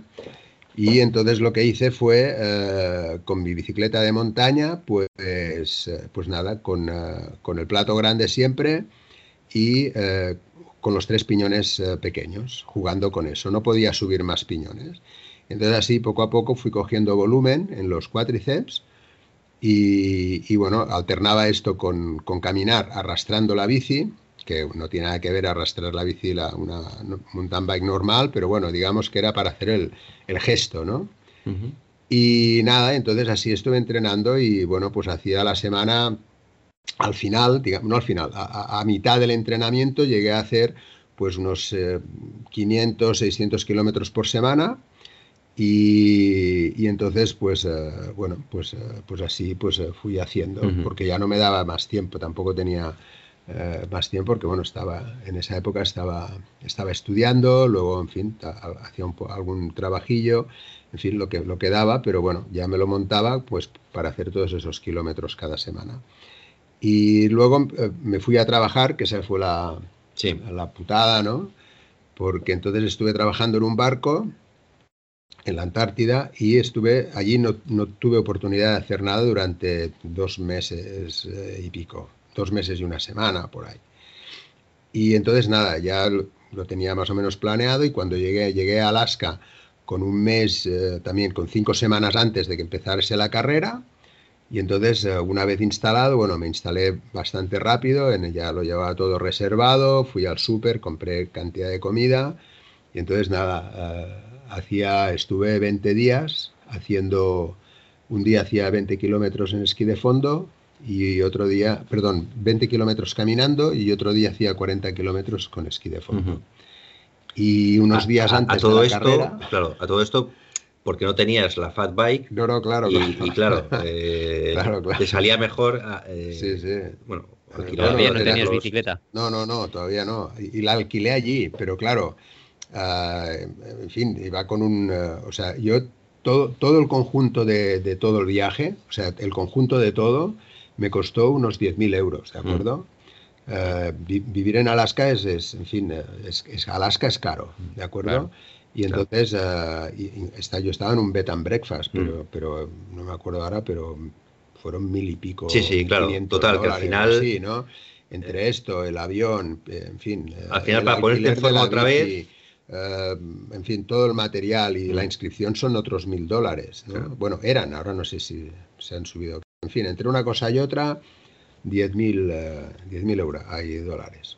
Y nada, entonces hacía esto. Entonces, eh, dos días antes eh, de, o sea, bueno, unos, perdón, no recuerdo exactamente, pero bueno, unos días antes de la carrera, pues alquilé la bici.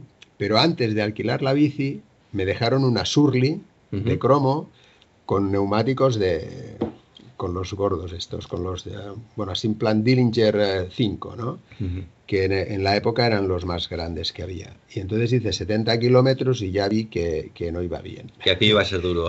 vi que, ya no iba, que eso pesaba mucho y que, en fin, que costaba mucho de arrastrar. Entonces la gente me decía, tienes que deshinchar la- el neumático, qué tal y qué cual. Y yo, "Uf, bueno, yo me, me quería morir.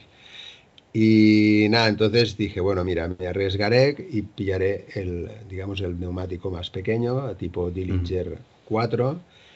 Y, y bueno, y por suerte, pues eh, la verdad es que las condiciones de la nieve estuvieron bien y, y sí que tuve que arrastrar la bici en algunos sitios, pero bueno, unos 100 kilómetros más o menos hice.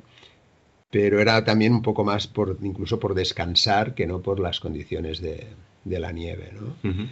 Y, y nada, deshinché evidentemente eh, eh, los neumáticos también. Y nada, me terminé reventado, pero, pero bueno, ahí está. Ostras, la verdad, yo me acuerdo, tío, tienes una foto por ahí que es, La cara, eh, ¿eh? Sí, es sí. épica.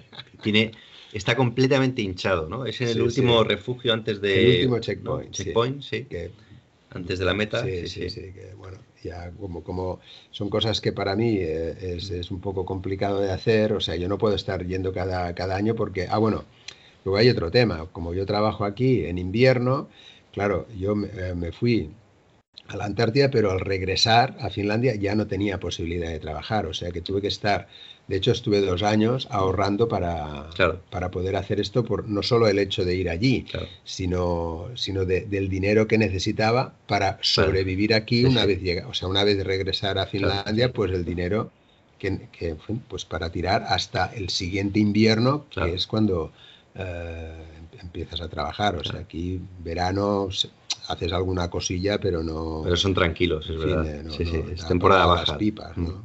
Ujú. Oye, y dentro de, de la carrera, ¿qué situaciones recuerdas como, como las más complicadas a las que te, te enfrentaste? Bueno, el primer día. El primer día se me sentó mal la hamburguesa y puf, estuve vomitando. Luego me, me equivoqué. Eso nada más empezar. Eso nada más empezar. O sea, nada más, nada más empe- empezar, me quedo el último. Casi te hostias con un cámara. También Bueno, eso está en el vídeo sí, oficial eso de la sí, bueno, carrera. eso fue. Eso fue porque estaba saludando a una amiga que había hecho allí, ¿no? Adiós, adiós, no sé qué, tal. Y, y nada, y eh, había un trípode con una cámara justo en medio para, para sí, filmar y, y casi, sí, esto está en un vídeo. por Bueno, ahí. total, que empezaste a vomitar sí, nada, fue hacer las primeras subidas eh, y en un cruce me equivoqué. Y luego, pues nada, vi que me había equivocado eh, porque se acabó el cruce. Y nada, y luego ya al regresar ya estaba con el estómago muy mal, empecé a vomitar, tuve diarrea, en fin, me sentó muy, muy mal. Y ya me quedé solo, me quedé solo, estuve no sé cuánto rato solo, o sea, solo quiero decir sentado allí in- intentando recuperar y nada, y ya se hizo de noche. Y luego eh, recuerdo un, un lago eh, que hay, que bueno, aquello fue para salir de allí, bueno, porque era, era todo negro y, y- y- todo el mundo se había equivocado. Entonces iba siguiendo las huellas, Ya. pero había Ah. gente que también se había equivocado y no sabes si el hielo está más fino, más, más grueso, no sé, bueno. O sea, solo ves el- la luz del frontal y, y- todo de pisadas y bueno, ahí fue un berenjenal y no sé cuál, bueno, yo qué sé, en fin, estuve, muchas horas, ¿no? Ujú. hasta que, hasta que vi la huella de un, eh, de un tío que había conocido, otro chico de allí, eh, que había conocido uno que es de Nueva Zelanda, y que llevaba un neumático que no llevaba nadie más que él, ¿no? Entonces dije, venga, porque la mayoría de, de gente llevaba, yo también, el Endorphin, me parece que se llamaba así ese neumático. ¿Lo habéis conocido, ese neumático? No, yo no lo conozco. me parece que se llama Endorphin. Y, y todo el mundo llevaba ese neumático, o sea, con diferentes tamaños, bueno, los dos tamaños di- diferentes, digamos, pero este no, este llevaba otro, otro, otro, otro dibujo, otro, otro tipo de neumático. Entonces fui siguiendo sus, sus huellas, pero a corta o a la larga, este me va a sacar de aquí, ¿no? Porque claro, el- el- la- las otras huellas todas Sí. eran iguales y para aquí, para allá, para la derecha, para la izquierda, entonces nada, fui siguiendo su...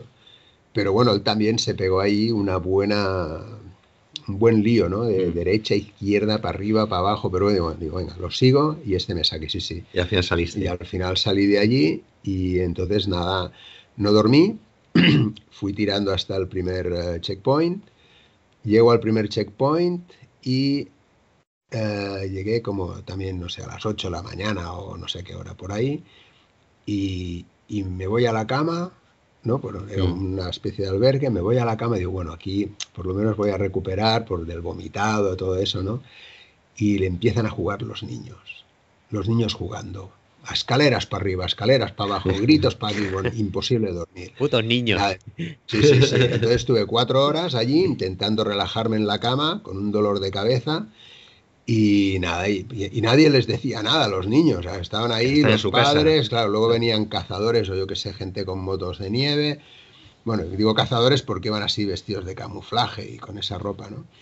Pero entonces nada, me fui y digo, bueno, a ver si si en el siguiente checkpoint puedo dormir. Y todo esto solo, además, porque me había quedado el último.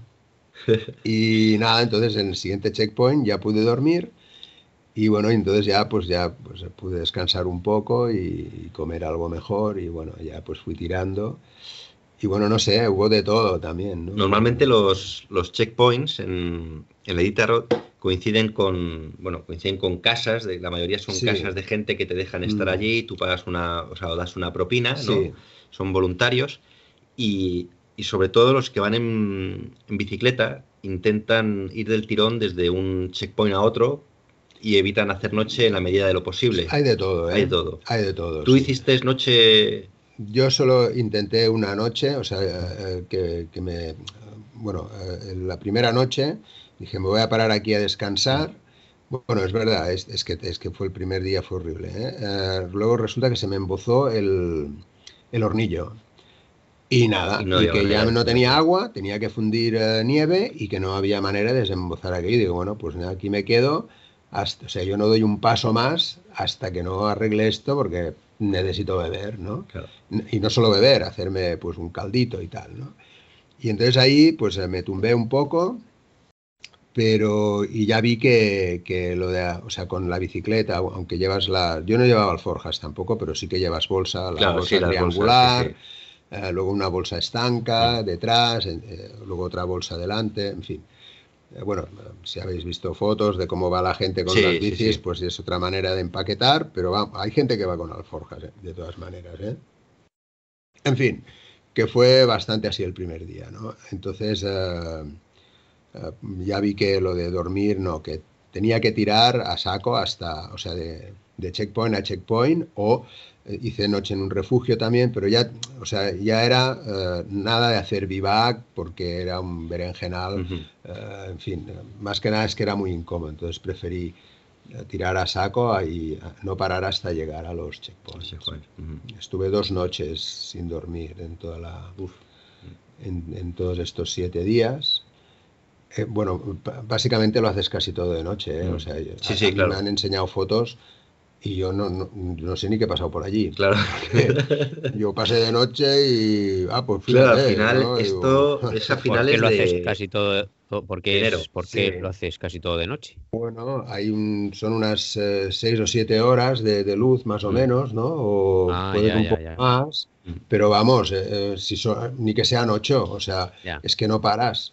A Claro. ver, eh, si quieres llegar más o menos con tiempo, tienes que estar, eh, tienes que ir, eh, en fin. Sí, es enero, que al final son que- días cortos todavía y ¿Enero o mediados? febrero, Yo- febrero, mediados febrero, de febrero ya, Julián. No, finales no. de febrero o marzo. finales de febrero. No, es Sí. antes Sí. de la no, es antes de la. No. Hombre, No, no, es después. Es después.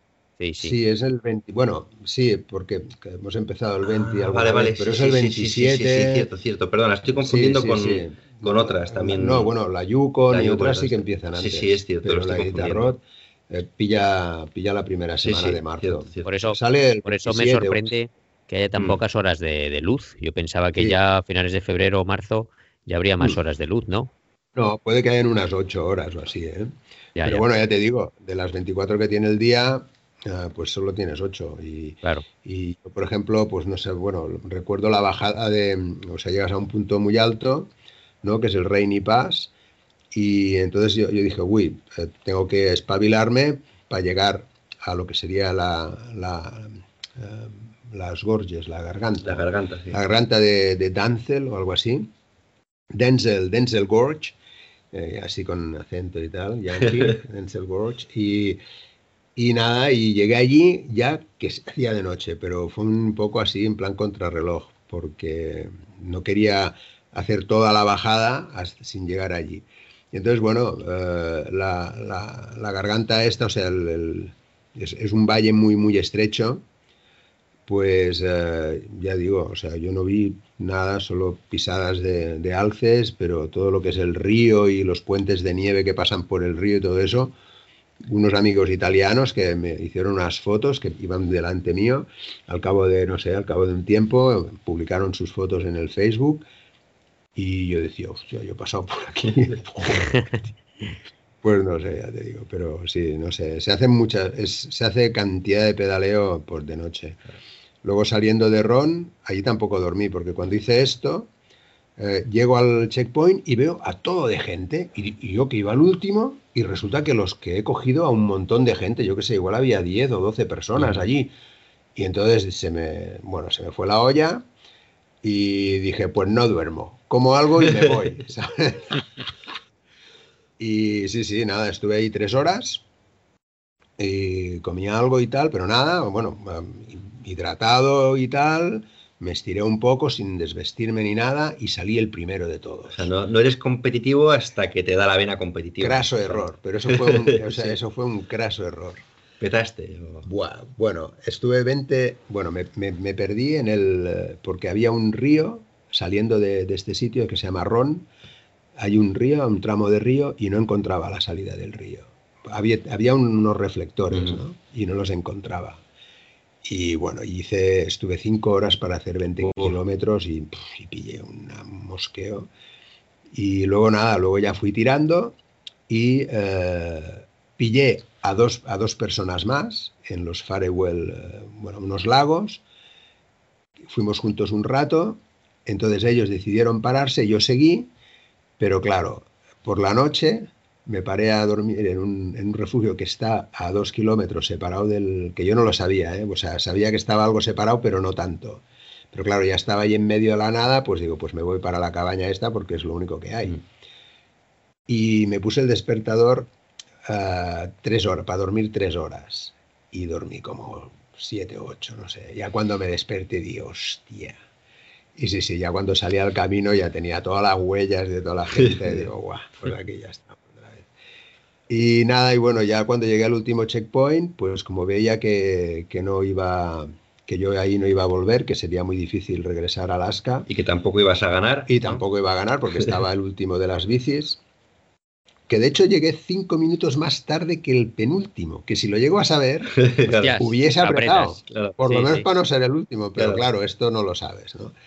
Y nada, entonces pues dije, pues mira, ¿sabes qué? Me va a hacer el turista. Total, que llegué allí y dejé la bici, dejé todo, me vestí así un poco arregladito, bueno, arregladito pues, en fin, con la cara de macrao, pero me fui a dar una vuelta por el pueblo, a visitar, a ver, hablando con la gente, que ahí todo el mundo te habla y son gente muy, muy maja. así, Como aquí, ¿no? Como así, exactamente. y fui a ver los checkpoints de los perros y tal, bueno, en fin, hice un poco el turismo y luego dije, me voy a dormir y que no me digan el despertador, que no me pongan el despertador. Y ya está, y ahí me hice, yo qué sé, dormí 14 horas o no sé cuánto dormí y ya me al día siguiente. Al día siguiente a 30 bajo cero, todo el día además, llevaba todo puesto, toda la ropa Mm. puesta, y no me quité nada. O sea, todo es, pues eso, ropa para aguantar a 30 Mm. bajo cero con el duvet, todo.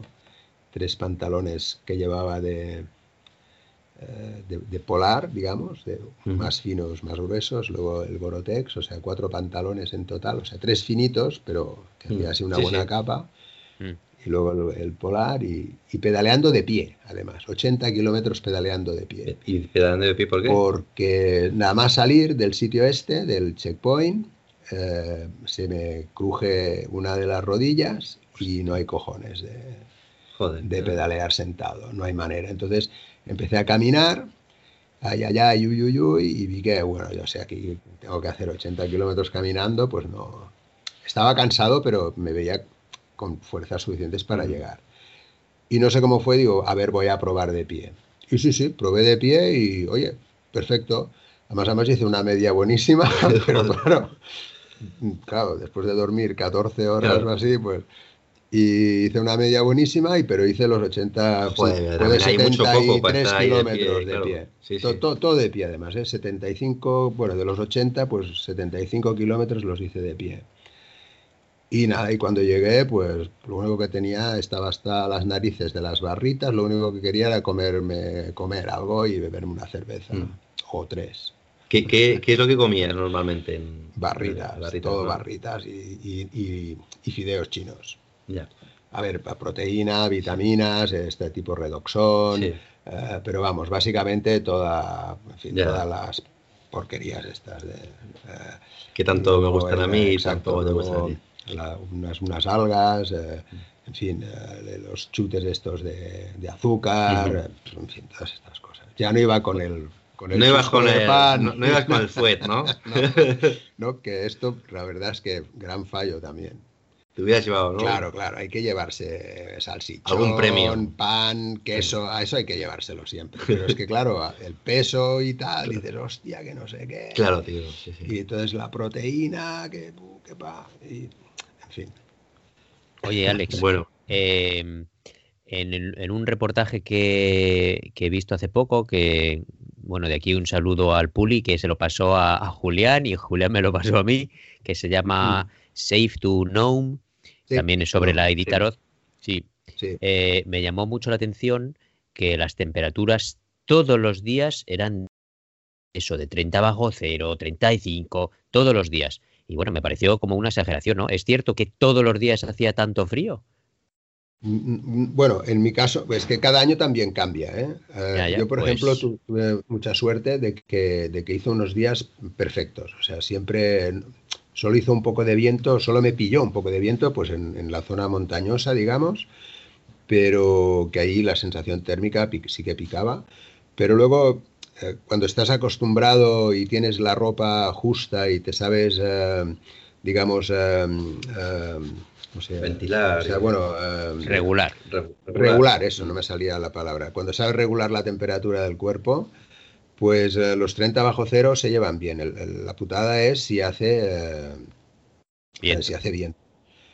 Yo me acuerdo, bueno, que tengo alguna foto por ahí que se me ve con las pestañas, en fin, todo, ¿no? Eh, pues, eh, pues ahí helado y así. Pero bueno, con la capucha de la chaqueta de Gorotex, pues te ahí, tienes ahí tu ambiente, ¿no?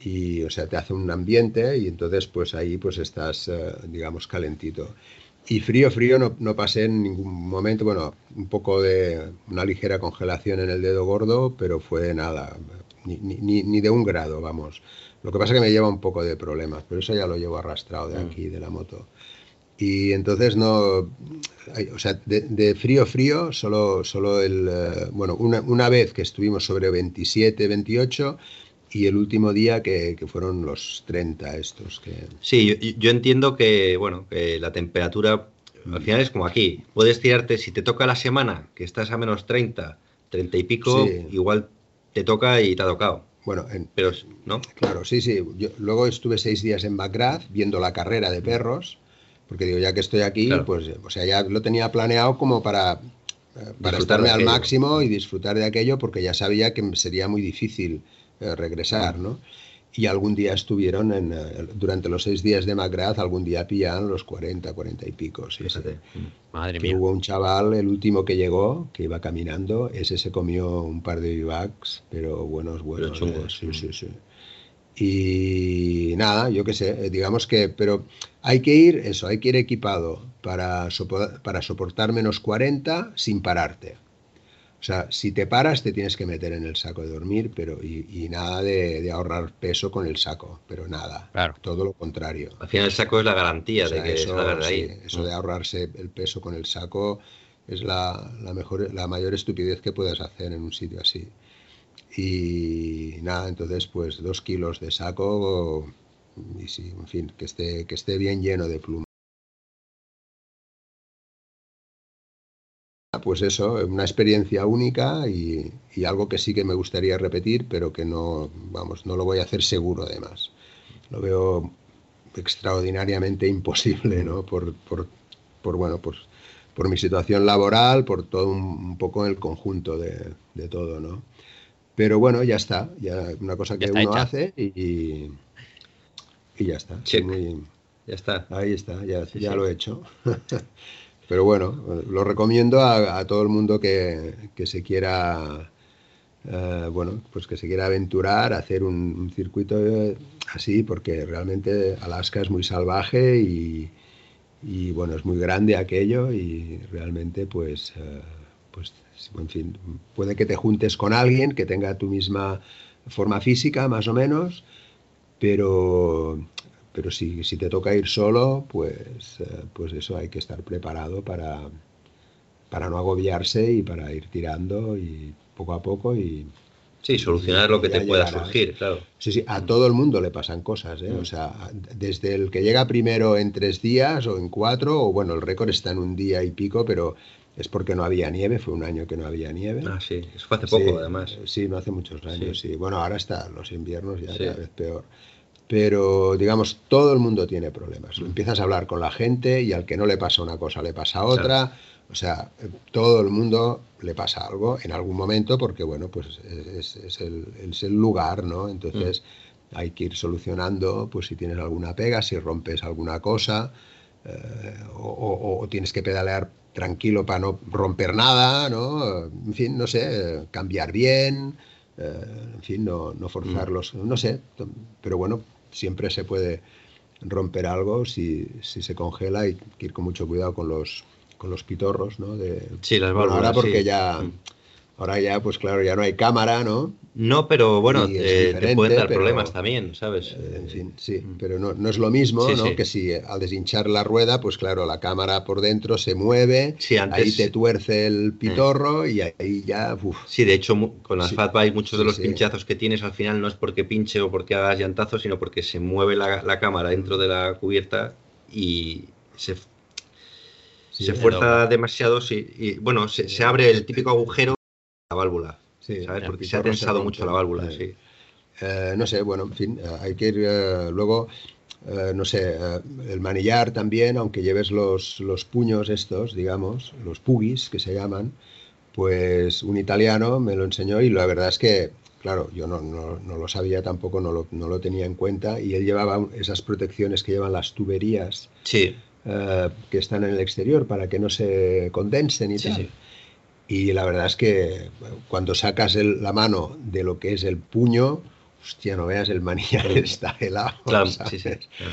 O sea que entonces, eh, pues nada, no, no está, no sé, hay pequeños gadgets, ¿no? Mm. Pequeñas eh, inventillos si quieres.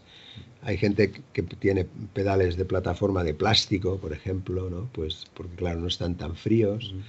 Aunque ahora mucha gente ya va con pedal automático, pero bueno, diga, no sé, en fin. eh, Mm. Eh, si llevas un pedal metálico lo puedes solucionar con unas buenas plantillas, ¿no? Mm. También, ¿eh? O sea, o dobles plantillas, eh, con un zapatón gordo, ¿no? En fin, no sé, el material es bastante exclusivo ahora y técnico, o sea que se puede llevar un buen equipo si tienes, bueno, tienes que tener el dinero para Mm. gastártelo, si no, mejor que no vayas, ¿no? Y nada, es- en fin, es una experiencia. Un pedazo de experiencia. Pues sí, Pues yo creo que con esto, más o menos, ¿no? Con el final de la experiencia, nos podemos ir despidiendo de Alex. podemos ir yendo. Para tomar una cerveza. me está- se ha sí, acabado la está- vida, se ha acabado. Se le ha acabado la, la lata y se está poniendo nervioso, tío. Sí, sí. Bueno, Pues eh, muchas gracias, Alex. La verdad es que yo tenía, No, le, le llevo diciendo a Julián que ya, ya era hora de que de entrevistarte a ti para meter algo de contenido y eh, ha estado muy guay escucharlo y además me he ido acordando precisamente del documental este y, y entonces pues me parece ahí súper curioso y bueno, yo la verdad es que Julián me conoce y con el frío que paso, yo que lo paso muy mal, no me, no me aventuraría a, a hacer una carrera así tan larga y estando tanto tiempo sometido al frío. Pero a las 150 vienes el año que viene. ¿No? Es lo que estás diciendo ahora. Bueno, Es lo que he quizá- querido entender. has entendido bien, has entendido bien. Vale, vale, vale, vale. Entonces, Pues bueno, muchas gracias, Alex. Eh, mi, nada, mujer, mi mujer te manda saludos porque dice, esto que vais a hacer ahora es un programa para solteros, ¿no? Ahí de para aventureros solteros, ¿no? Pues venga, muy bien. Aventurero soltero. hostia, está muy bien. Esto es bueno. Bueno, tío, pues nada, muchas gracias, Alex. A vosotros. Chao, chao, chao. Bueno, hemos estado mecaniqueando estos días también un poco, ¿no? Hemos O sea, estado a mí ahí. me- acaba de llegar justo una, una caja, tío, de, de R2. Estoy más feliz. No me como- de Joe Lupuki, sí, qué cabrón. Sí, ha sido como, como si fuera Navidad, tío. ¿sabes? Estamos Claro. a día 14 ¿no? de diciembre y, y es como si hubiera como si hubiera abierto las cajas debajo del árbol. Joder, a mí hace Sí. muchísimo que no me llega una caja, ¿eh? Me estoy Cago en la perdiendo leche, ya la ilusión. Sí, sí. Hay que, es que hay que pillar de vez en cuando, porque si no uno. Sí, Bueno, va. El Black Friday al final no me pillé el Garmin que yo quería porque no lo rebajaron. O Ya, y sea, que te pillaste, anda, que lo que te has pillado, tío. Eh, Vamos. que lo sepáis, he claro, o sea- invertido, he invertido en otra vez en, en felicidad familiar. He comprado una aspiradora robot. Bueno, no está mal. Pero pudiendo gastar la pasta en bici, tío. Bueno. Ya. Pero No, pero está bien, está bien. La verdad es que yo te digo eso, pero me muero de envidia, ya sabes. Yo sí, sí, creo que es una el compra. domingo, Julián, el, el domingo eh, les dije a mis chicas, a ver, que va a venir Pekka, que así se llama la aspiradora, va a venir Pekka a limpiar. Y entonces, las eh, llevaste pues, a comer por ahí. no, eh, bueno, levanté las sillas para que pasara mejor por la alfombra de la cocina y esas cosas. Además les digo, levantar vuestras mierdas, por eso mola, porque a, las, a mis hijas les digo, quitar vuestras mierdas del suelo, que si no se tragan los calcetines y todas las mierdas. Ay, papá, que, que no entre a mi habitación y cierra la puerta. Y yo, dejo, deja la puerta abierta. Y lo enciendo y me fui a echar una siesta, tío. Joder, tío, eso es maravilloso. Oye, Roque, ¿qué tal lo lleva mi amigo Roque, tío? Ah, muy bien, tío. ¿eh? Yo, yo pensaba que mi perro iba a tener miedo, pero nada, lo huele así un poco y, y cuando va a donde está durmiendo Roque, Roque se levanta y se va a otro sitio, pero ni se pone, se pone mucho más nervioso con la aspiradora grande normal Ah, de de mano verdad, o sea, bueno, nada, que sí, con sí. esta. Fíjate qué cosas, tío. Y limpia bien, eh, tío. La verdad es que, joder, levanta muchísimo. O sea, después de pasar una vez por casa, es que tengo que vaciarlo, macho. O sea, Joder, bueno, tenemos bien, mucha bien. mierda en casa, pero eso también, eso también puede influir, ¿no? Que tenemos mucha mierda por casa. Pero levanta, levanta bien, además reconoce muy bien los bordes. Estoy contento porque Pesca aprende, tío. Aprende qué cada vez que pasa por la casa, ya va recorriendo el borde de la pared, se mete ahí. De vez en cuando es muy tonto, eh, Pesca se queda atascado ahí en un sofá, debajo del sofá. Y yo, Bueno, venga, bueno. ven aquí, tonto, ven aquí. Le hago una caricia, no te preocupes, sigue por aquí. Bueno, bueno. Bueno, pues no me compré nada del Black Friday y hace mucho que no me pido nada para la bici. Ya, tío, yo, yo del Black Friday al final tampoco. Eh, y bueno, al final me he pillado cosas para, para la bici de montaña, un par de, de patillas de, de cambio. Porque yo creo Dos que la. patillas de sí, cambio, no una. Sí, porque diría que la que tengo está un puntito doblada, no lo sé, porque no termina de ir fino, fino, fino y, y tengo la sensación, voy a probar cambiándola y en el caso de que sea esa, pues ya me guardo el otro de repuesto y si no, pues ya tengo dos, que no vienen tampoco mal. Y luego he pillado, nada, rodamientos, un- el, el- el eje de pedalier, en fin, para dejarla preparada. He comprado, Hablando de tío, cambios. Ay, he perdona, sigue, comprado, sigue. tío, que es que es flipante. He comprado un bote de cera. Sí. Buah, o sea, es como, es medio litro, tío, de cera. Estoy encantado. Joder. Tengo, tengo ganas de echar ahí a chorro, tío. A cholón, ¿sabes? En la De la, de la Squirt de siempre. De la Squirt, sí, sí. Ah. Así que sí, porque es que luego compro y siempre se me van acabando los botecitos de mierda Y me jode. Digo, bueno, pues con uno grande, digo yo que esto durará, tendré ya para aguantar bien. Así que, así que bien, tío. Sí, sí. Pero bueno, que nada, ahora me tendré que poner poco a poco con. Ah, tío, y le he pillado los puños amarillos, tío. Muy bien. Pero buenos, que no se Hombre, mueven. Hombre, so- son auténticos eh, los chunky, tío. Los los chunky. chunky. Sí, sí. Así que y espero que no se muevan, tío, ¿sabes? Así que sí, O sea, sí. pues va a quedar muy bien, ¿eh? entonces. Sí, sí, sí, sí. Claro. Tengo ganas de, de ponerlo todo ahí a punto. Pues hablando de cambios finos, eh, la bici esta de enduro eh, ya venía con el nuevo XT de 12 velocidades de Shimano y cambiaba bastante mierda, bastante ¿Ah, sí? mierda, tengo que decirlo. Sí. O sea, quizá las 12 velocidades funcionan igual de mal tanto en SRAM como en Shimano. Yo no he probado una XTR de Shimano Sí, sí. O, Claro. o es que era una Joder, bici pero de test, yo, pero bastante pero mierder. Yo en el RAM estoy happy, ¿es? Ya te digo, yo no, no sé. O sea, eh, más o menos, bueno, Ya, me van bien. Funciona, funciona bien. Sí, sí. Pero mm, lo que he Quitando dicho que no son veces, suaves, pero bueno. quitando que eran mucho más suaves antes, con 11 Ya. o con 10 velocidades. Con Puede 12 ser, funciona mucho peor, tío.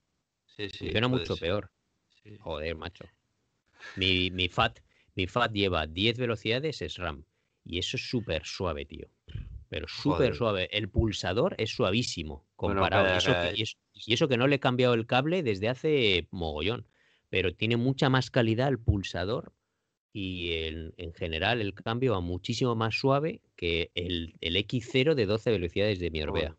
Pues ya ando loco, tío, con la FAT, porque, porque tiene nueve velocidades y estoy a ver si le meto, ¿sabes? O sea, estoy, bueno, tengo que hacer, tengo que cambiar toda la transmisión. De hecho, porque va fatal ahora mismo, pero ya por, por puro desgaste. Claro. Y he estado mirando a ver si, si... Pero es que no, claro, no puedo cambiarlo, porque tengo que, tendría que cambiarle el, el núcleo, ¿sabes? El del, del cassette. ¿Seguro? En donde, Sí. donde caben 9, caben 10, No. ¿eh? Mm, Donde caben 10, caben 11. Ah. Pero donde caben 9 no caben 10, tío. Ya, ya, segurísimo. Ah, vale, Así vale. que es una mierda. Y encima, los que he encontrado ahora, los cassette, que el, el- el piñón grande que llevo es de 36, si no me equivoco. Y ahora lo máximo que encuentro es de 34. ¿Sabes? Digo, joder, tío, madre mía. Va a ser power training los inviernos. Ya, pero ¿Sabes? A tope. eh, ¿has mirado en otras marcas? Eh, no, de momento está, he mirado en SRAM. Sí, sí, tengo que Ah. mirar. Tengo que mirar otras marcas alternativas, claro. Sí, sí, sí. Así que, pero bueno, ya, ya os contaré cuando lo haga, porque yo no, tengo muy claro cuándo lo voy a hacer. Lo que pasa que me va fatal, ¿sabes? De hecho, Eh, un momento. Es que es que el núcleo antiguo, donde metes los piñones de Shimano o donde caben los piñones de RAM, es el Sí. mismo que te vale para Shimano también. sí, sí, sí lo he hecho, pero no. Ah. O sea, me vale, Mm, pero entonces tienes que cambiar el pulsador. claro, Porque lo que no te vale, no te vale, tendría que cambiar también el claro. pulsador. Tienes que cambiar el Shimano, pulsador también.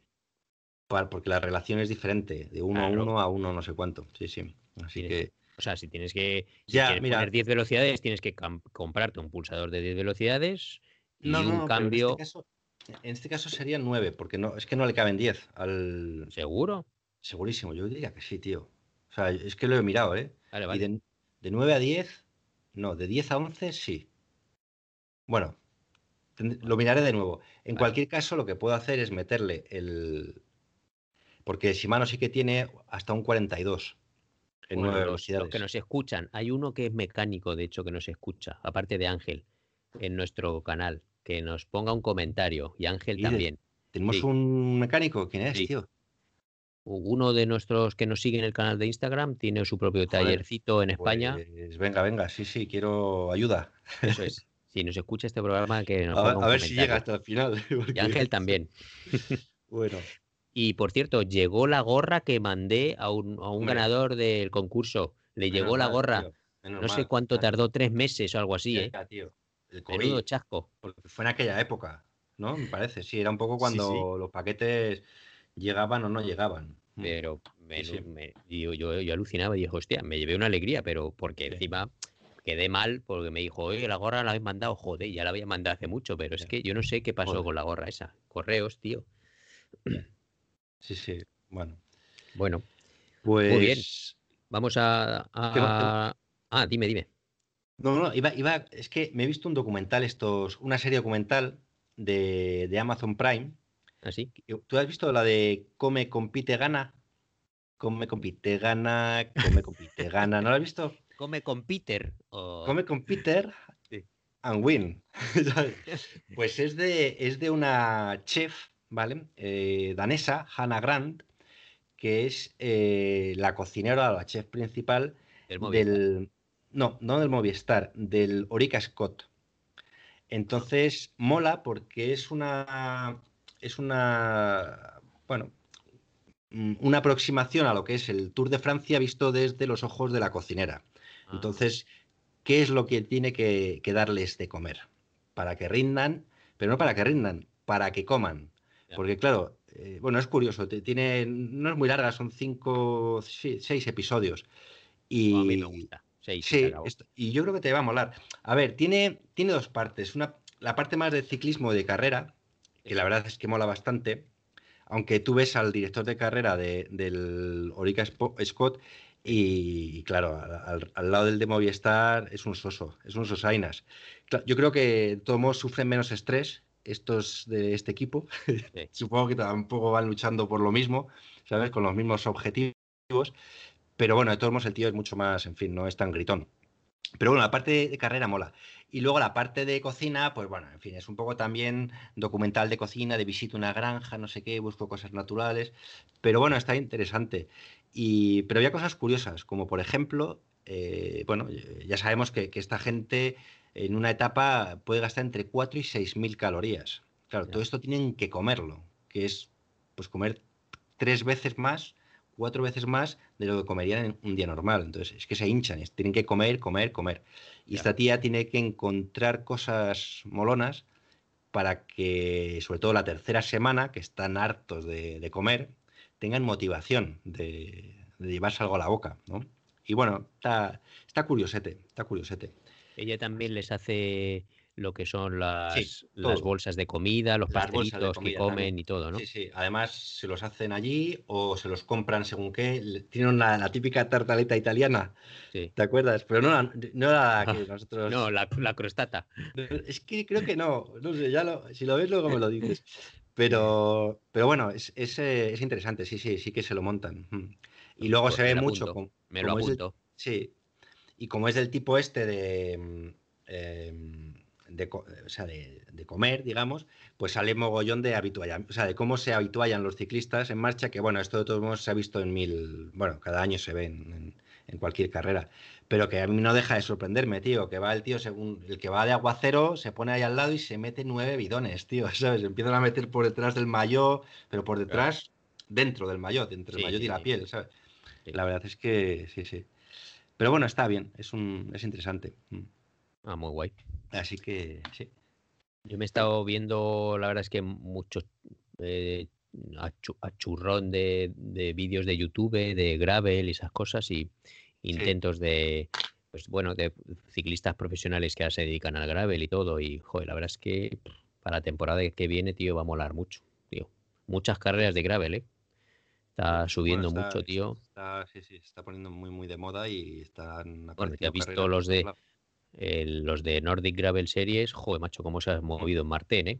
Sí, ahora sí que, sí, sí. ahora sí que es Nordic, porque ya tiene carreras en Finlandia, en Suecia y en Noruega, tío. Fíjate, sí, sí. No, no, la verdad es que guay, o sea, eh, lo está haciendo muy bien. Al final, está haciendo de eso una marca muy guapis. Sí, sí. Muy bien. Bueno, pues eh, vamos a la sesión, a la última traca, la que les mola a la gente, abucheos y felicitaciones, ¿o qué? Venga, vamos a, vamos a darle. Venga, ve- ve- prepara, prepara los, apl- los aplausos y los abucheos. Preparados, preparados. Pues yo doy una enhorabuena primera a um, un Instagramer, eh, un youtuber mediático, mountain biker mediático de aquí, de la ciudad vecina de Yarbenpa.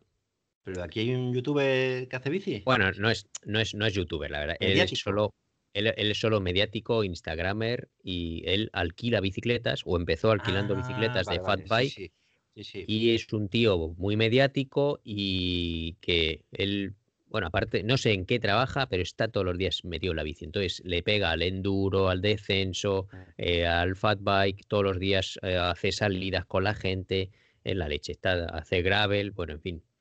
Y entonces él es muy, eh, muy activo y ah, gracias a él, pues eh, han, han hecho un pump track pequeñito, precisamente con dinero de voluntarios. Él pone también mucha pasta.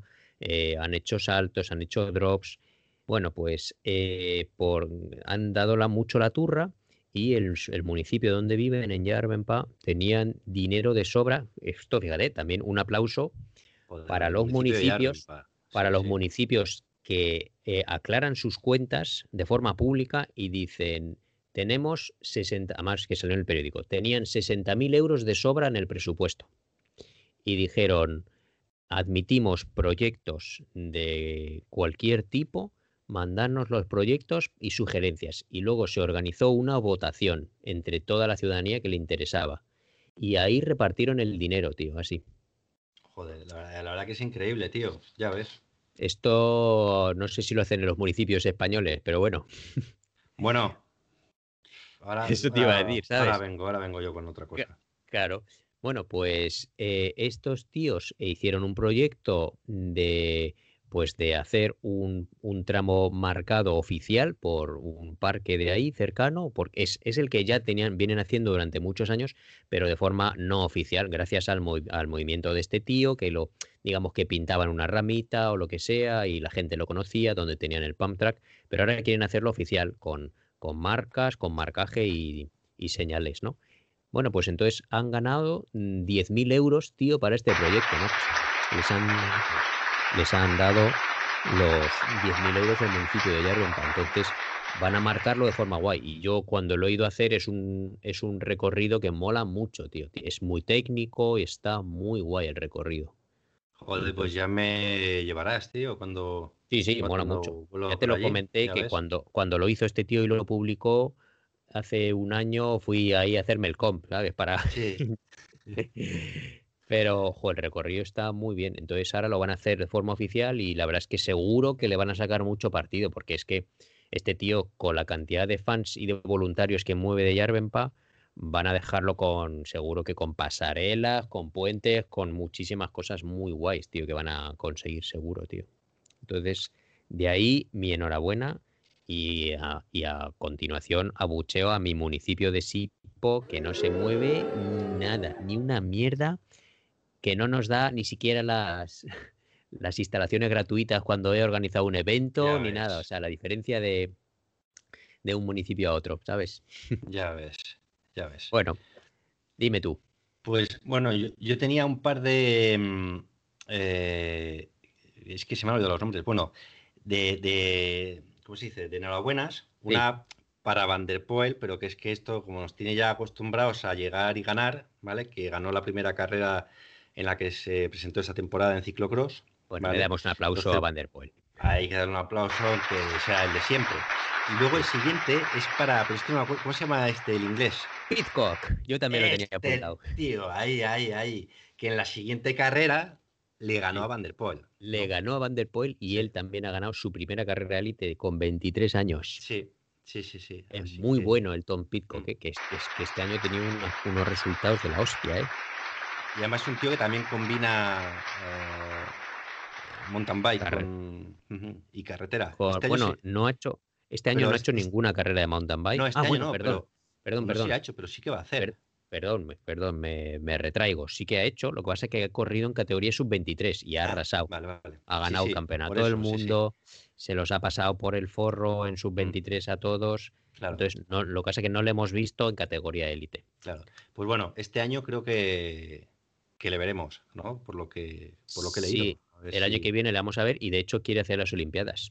Sí, Agárrate los machos, que eso va a molar que- muchísimo, tío. sí, sí, este Porque año es que es un tío súper técnico, ¿eh? Y en carretera ya tira muchísimo.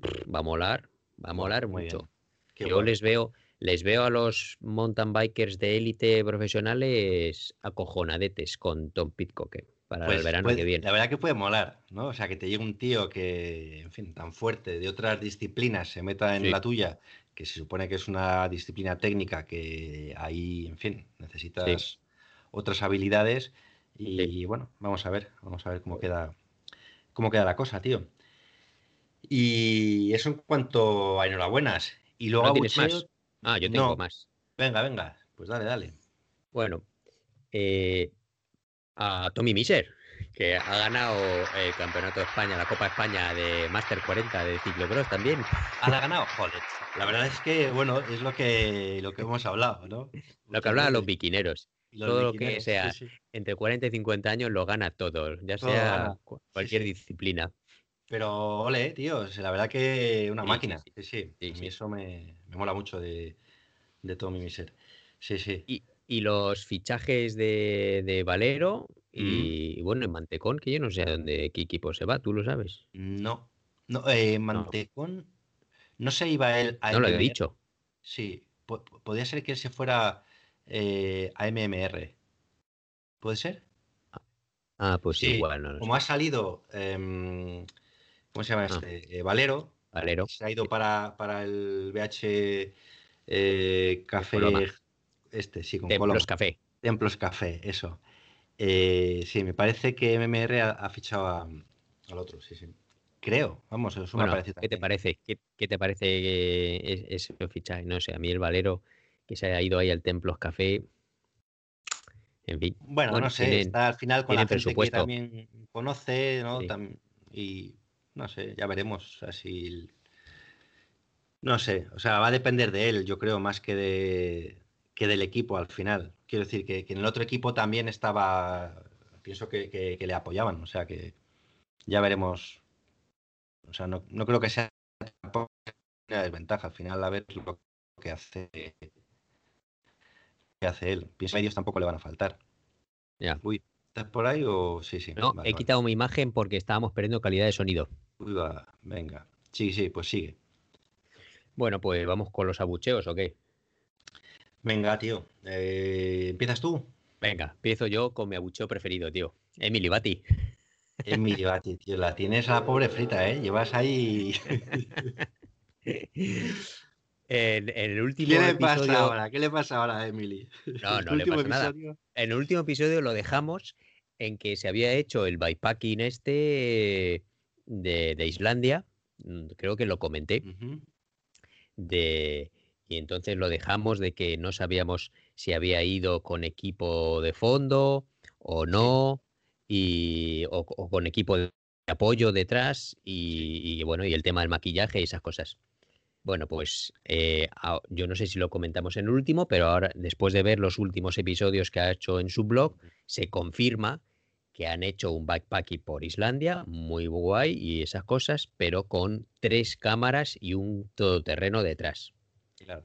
Pero esto ya lo, no lo comentamos ya en el último podcast. Es que Ya, ya pero no es que, igual. pare- es- bueno, lo comenté como diciendo que parecía que había ido Ah, algunos vale, días, pero ahora se ve que es todo el recorrido y eso me parece lo más cutre que, que puede haber, que puede hacer un bikepacker, llevando un, un coche detrás, grabándole mientras pasan los ríos ahí en plan aventurer, cuando, y está el cámara ahí metido también con las botas de goma o descalzo en el río. Ya. Venga, vete a tomar por el culo.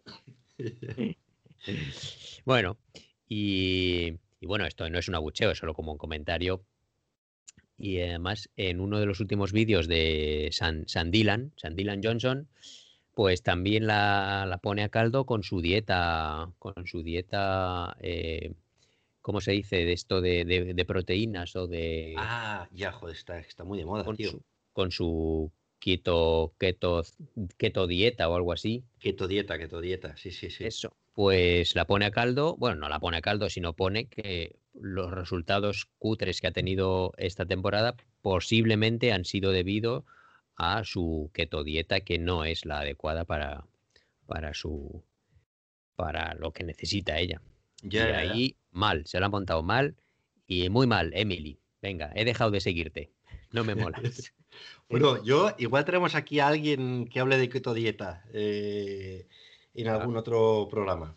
Ah, bueno, vale. Que el otro, día, el otro día me comentaban. Pero vamos, sí, sí, no tengo ni idea, la verdad. A mí, después de escuchar a Sandilan, tío, que me está, joder, está aclarándome algunas cosas científicas. Bueno, bueno, Sandilan es que mola mucho, tío. en la hostia. Sí, ¿Has sí. visto lo de los estiramientos? No, no, no. Pues, los, pues Julián ha, ha, ha hecho otra vez estudio, ha buscado estudios. No está demostrado que los estiramientos te ayuden a recuperar. Así de Joder, claro. menos mal, tío. Bien, ¿ves? Pues ya está, una cosa menos A para tomar saber por la que culo, ya no fallo. Ya, estiramos. está, tío, joder. De Ahí aquí lo siempre, decimos. siempre rayado. Y si no, que se vea los, lo- el vídeo de, de Sandilan, tío, que él te pone ahí, te pones los estudios, los estudios que ha utilizado para hacer estas afirmaciones. Los estiramientos no está demostrado que ayuden para, para, o sea, pone que dice que si te encuentras mejor, que los hagas. De hecho, lo que está demostrado es que si estiras un poco antes de un esfuerzo, en plan una carrera, Sí. eh, baja tu rendimiento. Eh, Bueno, eso yo ya lo había oído. Eso yo lo había oído. Y la verdad es que con, con la bici nunca estiro y nunca, quiero decir, o muy rara vez estiro. Eh, no con- estirar. Es que aquí, sí. tío, en Finlandia es que te comen Mm. la cabeza. Venga, tenéis que hacer Bueno, yo-. Estirar un poco antes de, de la carrera, no sé qué. a Bueno, yo, antes de la carrera en la vida. Y, y al terminar alguna vez, pero no al terminar, luego después por la tarde, pero Ya. la verdad es que soy poco de estirar. Eh, lo que sí que empecé a estirar este año es después del gimnasio, tío. Y Ya. ahí sí que tengo, ahí sí que he notado una diferencia, ¿eh?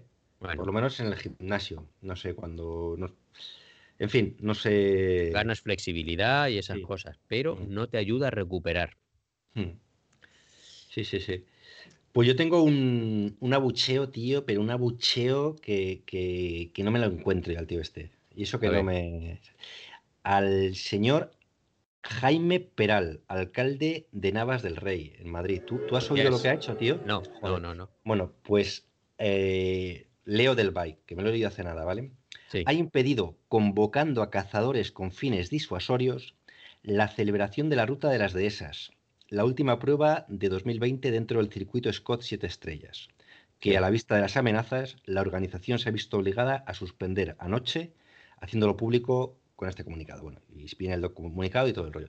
Pero vamos, que el tío... ¿La pues, carrera iba a ser ahora o qué? iba a ser ahora Sí. y tenían absolutamente todos los permisos de la comunidad eh, de, sa- de- de salud, eh, absolutamente todos los permisos. Sí. Y entonces este tío, y este tío además decía que es que además pasaba por fincas privadas, que además les habían suspendido una corrida de toros y, y que si por el COVID y que si suspendía una corrida de toros, pues tampoco se podía hacer esto, teniendo No los permisos jodas. de esa- sí, sí. Y que iba a convocar a los eh, y de hecho, bueno, sí, sí, hay una entrevista que, que la lees al, al organizador y dice que han estado quitando el marcaje porque estaba ya marcada. Entiendo que sería para allá, ¿sabes? Claro. Inminente. Sí. Y efectivamente se han encontrado con cazadores por la zona, ¿sabes? Sí. Eh, pues como... Y, ah, y, y todas las barreras cerradas, ¿sabes? Eh, increíble, tío. Y, a todo esto, eh, la comunidad se ha dicho que no pasa por ningún eh, por ninguna finca privada, que todas las fincas son de la dehesa, ¿sabes? Dentro de que bueno, ahora no me acuerdo si es de la que creo que son de la bueno, me parece que sí que son de la Comunidad de Madrid y, y que tenían permiso, vaya, o sea, que este tío ha dicho que no pasaban por ahí y no pasaban por ahí, tío. ¿Tú te crees? Hostia, Eso sí que pero- y te quejas tú del municipio de Sipo, tío. Y entonces, ¿cómo es este? Pero no se lo puede pasar por el forro si, eh, si las leyes, si las tierras esas no son del o sea, son públicas, o sea, son de la Comunidad Ya. ¿cómo? pero iban a- sí, pero estos han dicho que, bueno, sí, sí, efectivamente, no se lo puede pasar por el forro, pero se lo pasa y entonces decía que iba a a hacer batidas de cazadores que encima, según la comunidad, no había ninguna, eh, ninguna cacería ni ninguna montería programada, ¿sabes? Sí. Pero vamos, que el tipo este se lo, se lo ha dicho que es con fines disuasorios. O sea, van a tener a cazadores Batidas por de cazadores con fines disuasorios. ¿De qué? O sea, pegar tiros al aire para. No, eh, igual no hacen nada, pero ya no mola, ¿sabes? Entonces, eh, claro, meter una carrera, meter a gente ¿sabes? Al final es responsabilidad tuya, supongo, entiendo, del organizador, no sé. Y Pero, bueno, en fin, hombre, es, es que el, or- el organizador en sí podría llevar a juicio a este Sí, tío. Sí, sí, bueno, de hecho, en la última pregunta de la eh, entrevista que le hacen, dice que, bueno, Claro. que su, que su gabinete jurídico está estudiando el caso para presentar una demanda ante la comunidad, eh, pues por el Ayuntamiento de Navas del Rey y, y también al señor este, a Jaime Peral Pedrero, como Sí. persona física, ¿sabes? Porque, Porque, porque actúa hombre. como, como particular, sí, saltándose eh, las, las reglas, las leyes, ¿sabes? Pero en fin, un colgado, tío, que es que a veces nos quejamos y siempre hay otro más gilipollas por ahí, ¿sabes? Que... Así que Bueno, ayer en el evento este de Enduro hablaba uno diciendo, bueno, siempre hay algún local que eh, nos quita alguna piedra y nos la pone en otro sitio y, y algunos de estos que salen a caminar, que nos echan las ramitas, tal. Y entonces yo ahí no me, vamos, no me callé la boca y digo, anda, si supierais que en. España ponen alambres de espino atravesados y esas eh, cosas, a la tío. altura del cuello, ya ves. Ya ves, joder, macho. Y gente más loca, tío. Bueno, Es que es fatal, tío. bueno, bueno. Bueno, pues a mí me queda un abucheo y es para el sistema aleatorio de clausuras debido al, al COVID, tío, que es... No estoy, no estoy nada de acuerdo, tío, porque es que nos han cerrado los Hablamos de Finlandia, hablamos de Finlandia. Hablamos de Finlandia. Nos han cerrado los gimnasios, las piscinas, eh, las bibliotecas, pero por otro lado las tiendas están abiertas, eh, se puede salir a, quiero decir, restaurantes. Entonces, eh, el que mi hija se haya quedado sin poder porque todos los, los hobbies de por las tardes para los niños los han cancelado también. Mm. Y, y el que no podamos ir a una biblioteca o, o al gimnasio, pero que sí que se puede ir a un centro comercial, tío, a ir de compras, me parece una putada. Y bueno, entonces, es lo de siempre. Ahí hay- no ¿dónde, hab- está, dónde está la pasta? ¿no? Claro, Mm, exactamente. un centro Entonces, comercial. ha, ha habido unas clausuras ahí, tío, con un fondo capitalista para mantener la Navidad y venga, hay que invertir pasta, pero cortamos, cortamos de gas algunas cosas que, bueno, que es que si, si quitamos esas mierdas, la- lo que hemos estado hablando, la última semana o las últimas dos semanas podían haber cancelado el colegio también, que estamos con mil niños para arriba y para abajo en el colegio, Claro. y sin embargo seguimos teniendo colegios. Entonces, Claro. Mm. porque sigue un- siendo de servicio. Una cagada, tío. No me ha gustado nada que me quiten mi gimnasio. Así de claro. Tú estás picado, tío, porque yo voy a seguir aquí levantando hierro, tío. ¿Sabes? A ver Claro. si... Claro, tío. si- Yo lo que hago es cargarme a mi hija o a mi mujer encima de la espalda. Y venga, subir Bueno. lo que voy a hacer aquí, fuerza. Fuerza máxima. Bien, bien, ya está bien. Y- Bueno, bueno. Bueno, Pues pues aquí se acaba y es que nos ha quedado, pues claro, dos horas de programa, tío. Sí, sí, dos horas ya verás cuando meta. Sí, sí. Esto Claro. va a ser récord absoluto. Sí, sí, sí. Bueno, pues bien. gracias por escucharnos, aunque sea en, en dos capítulos o en, en dos o, o en tres. y, y volveremos pues cuando menos os lo esperáis, pero con algo más de contenido, porque hasta que nos pase algo no meteremos Claro. nada. Muy O bien. sea que venga, un abrazo Julián, Un abrazo. un abrazo para todos. Venga, Chao. chao.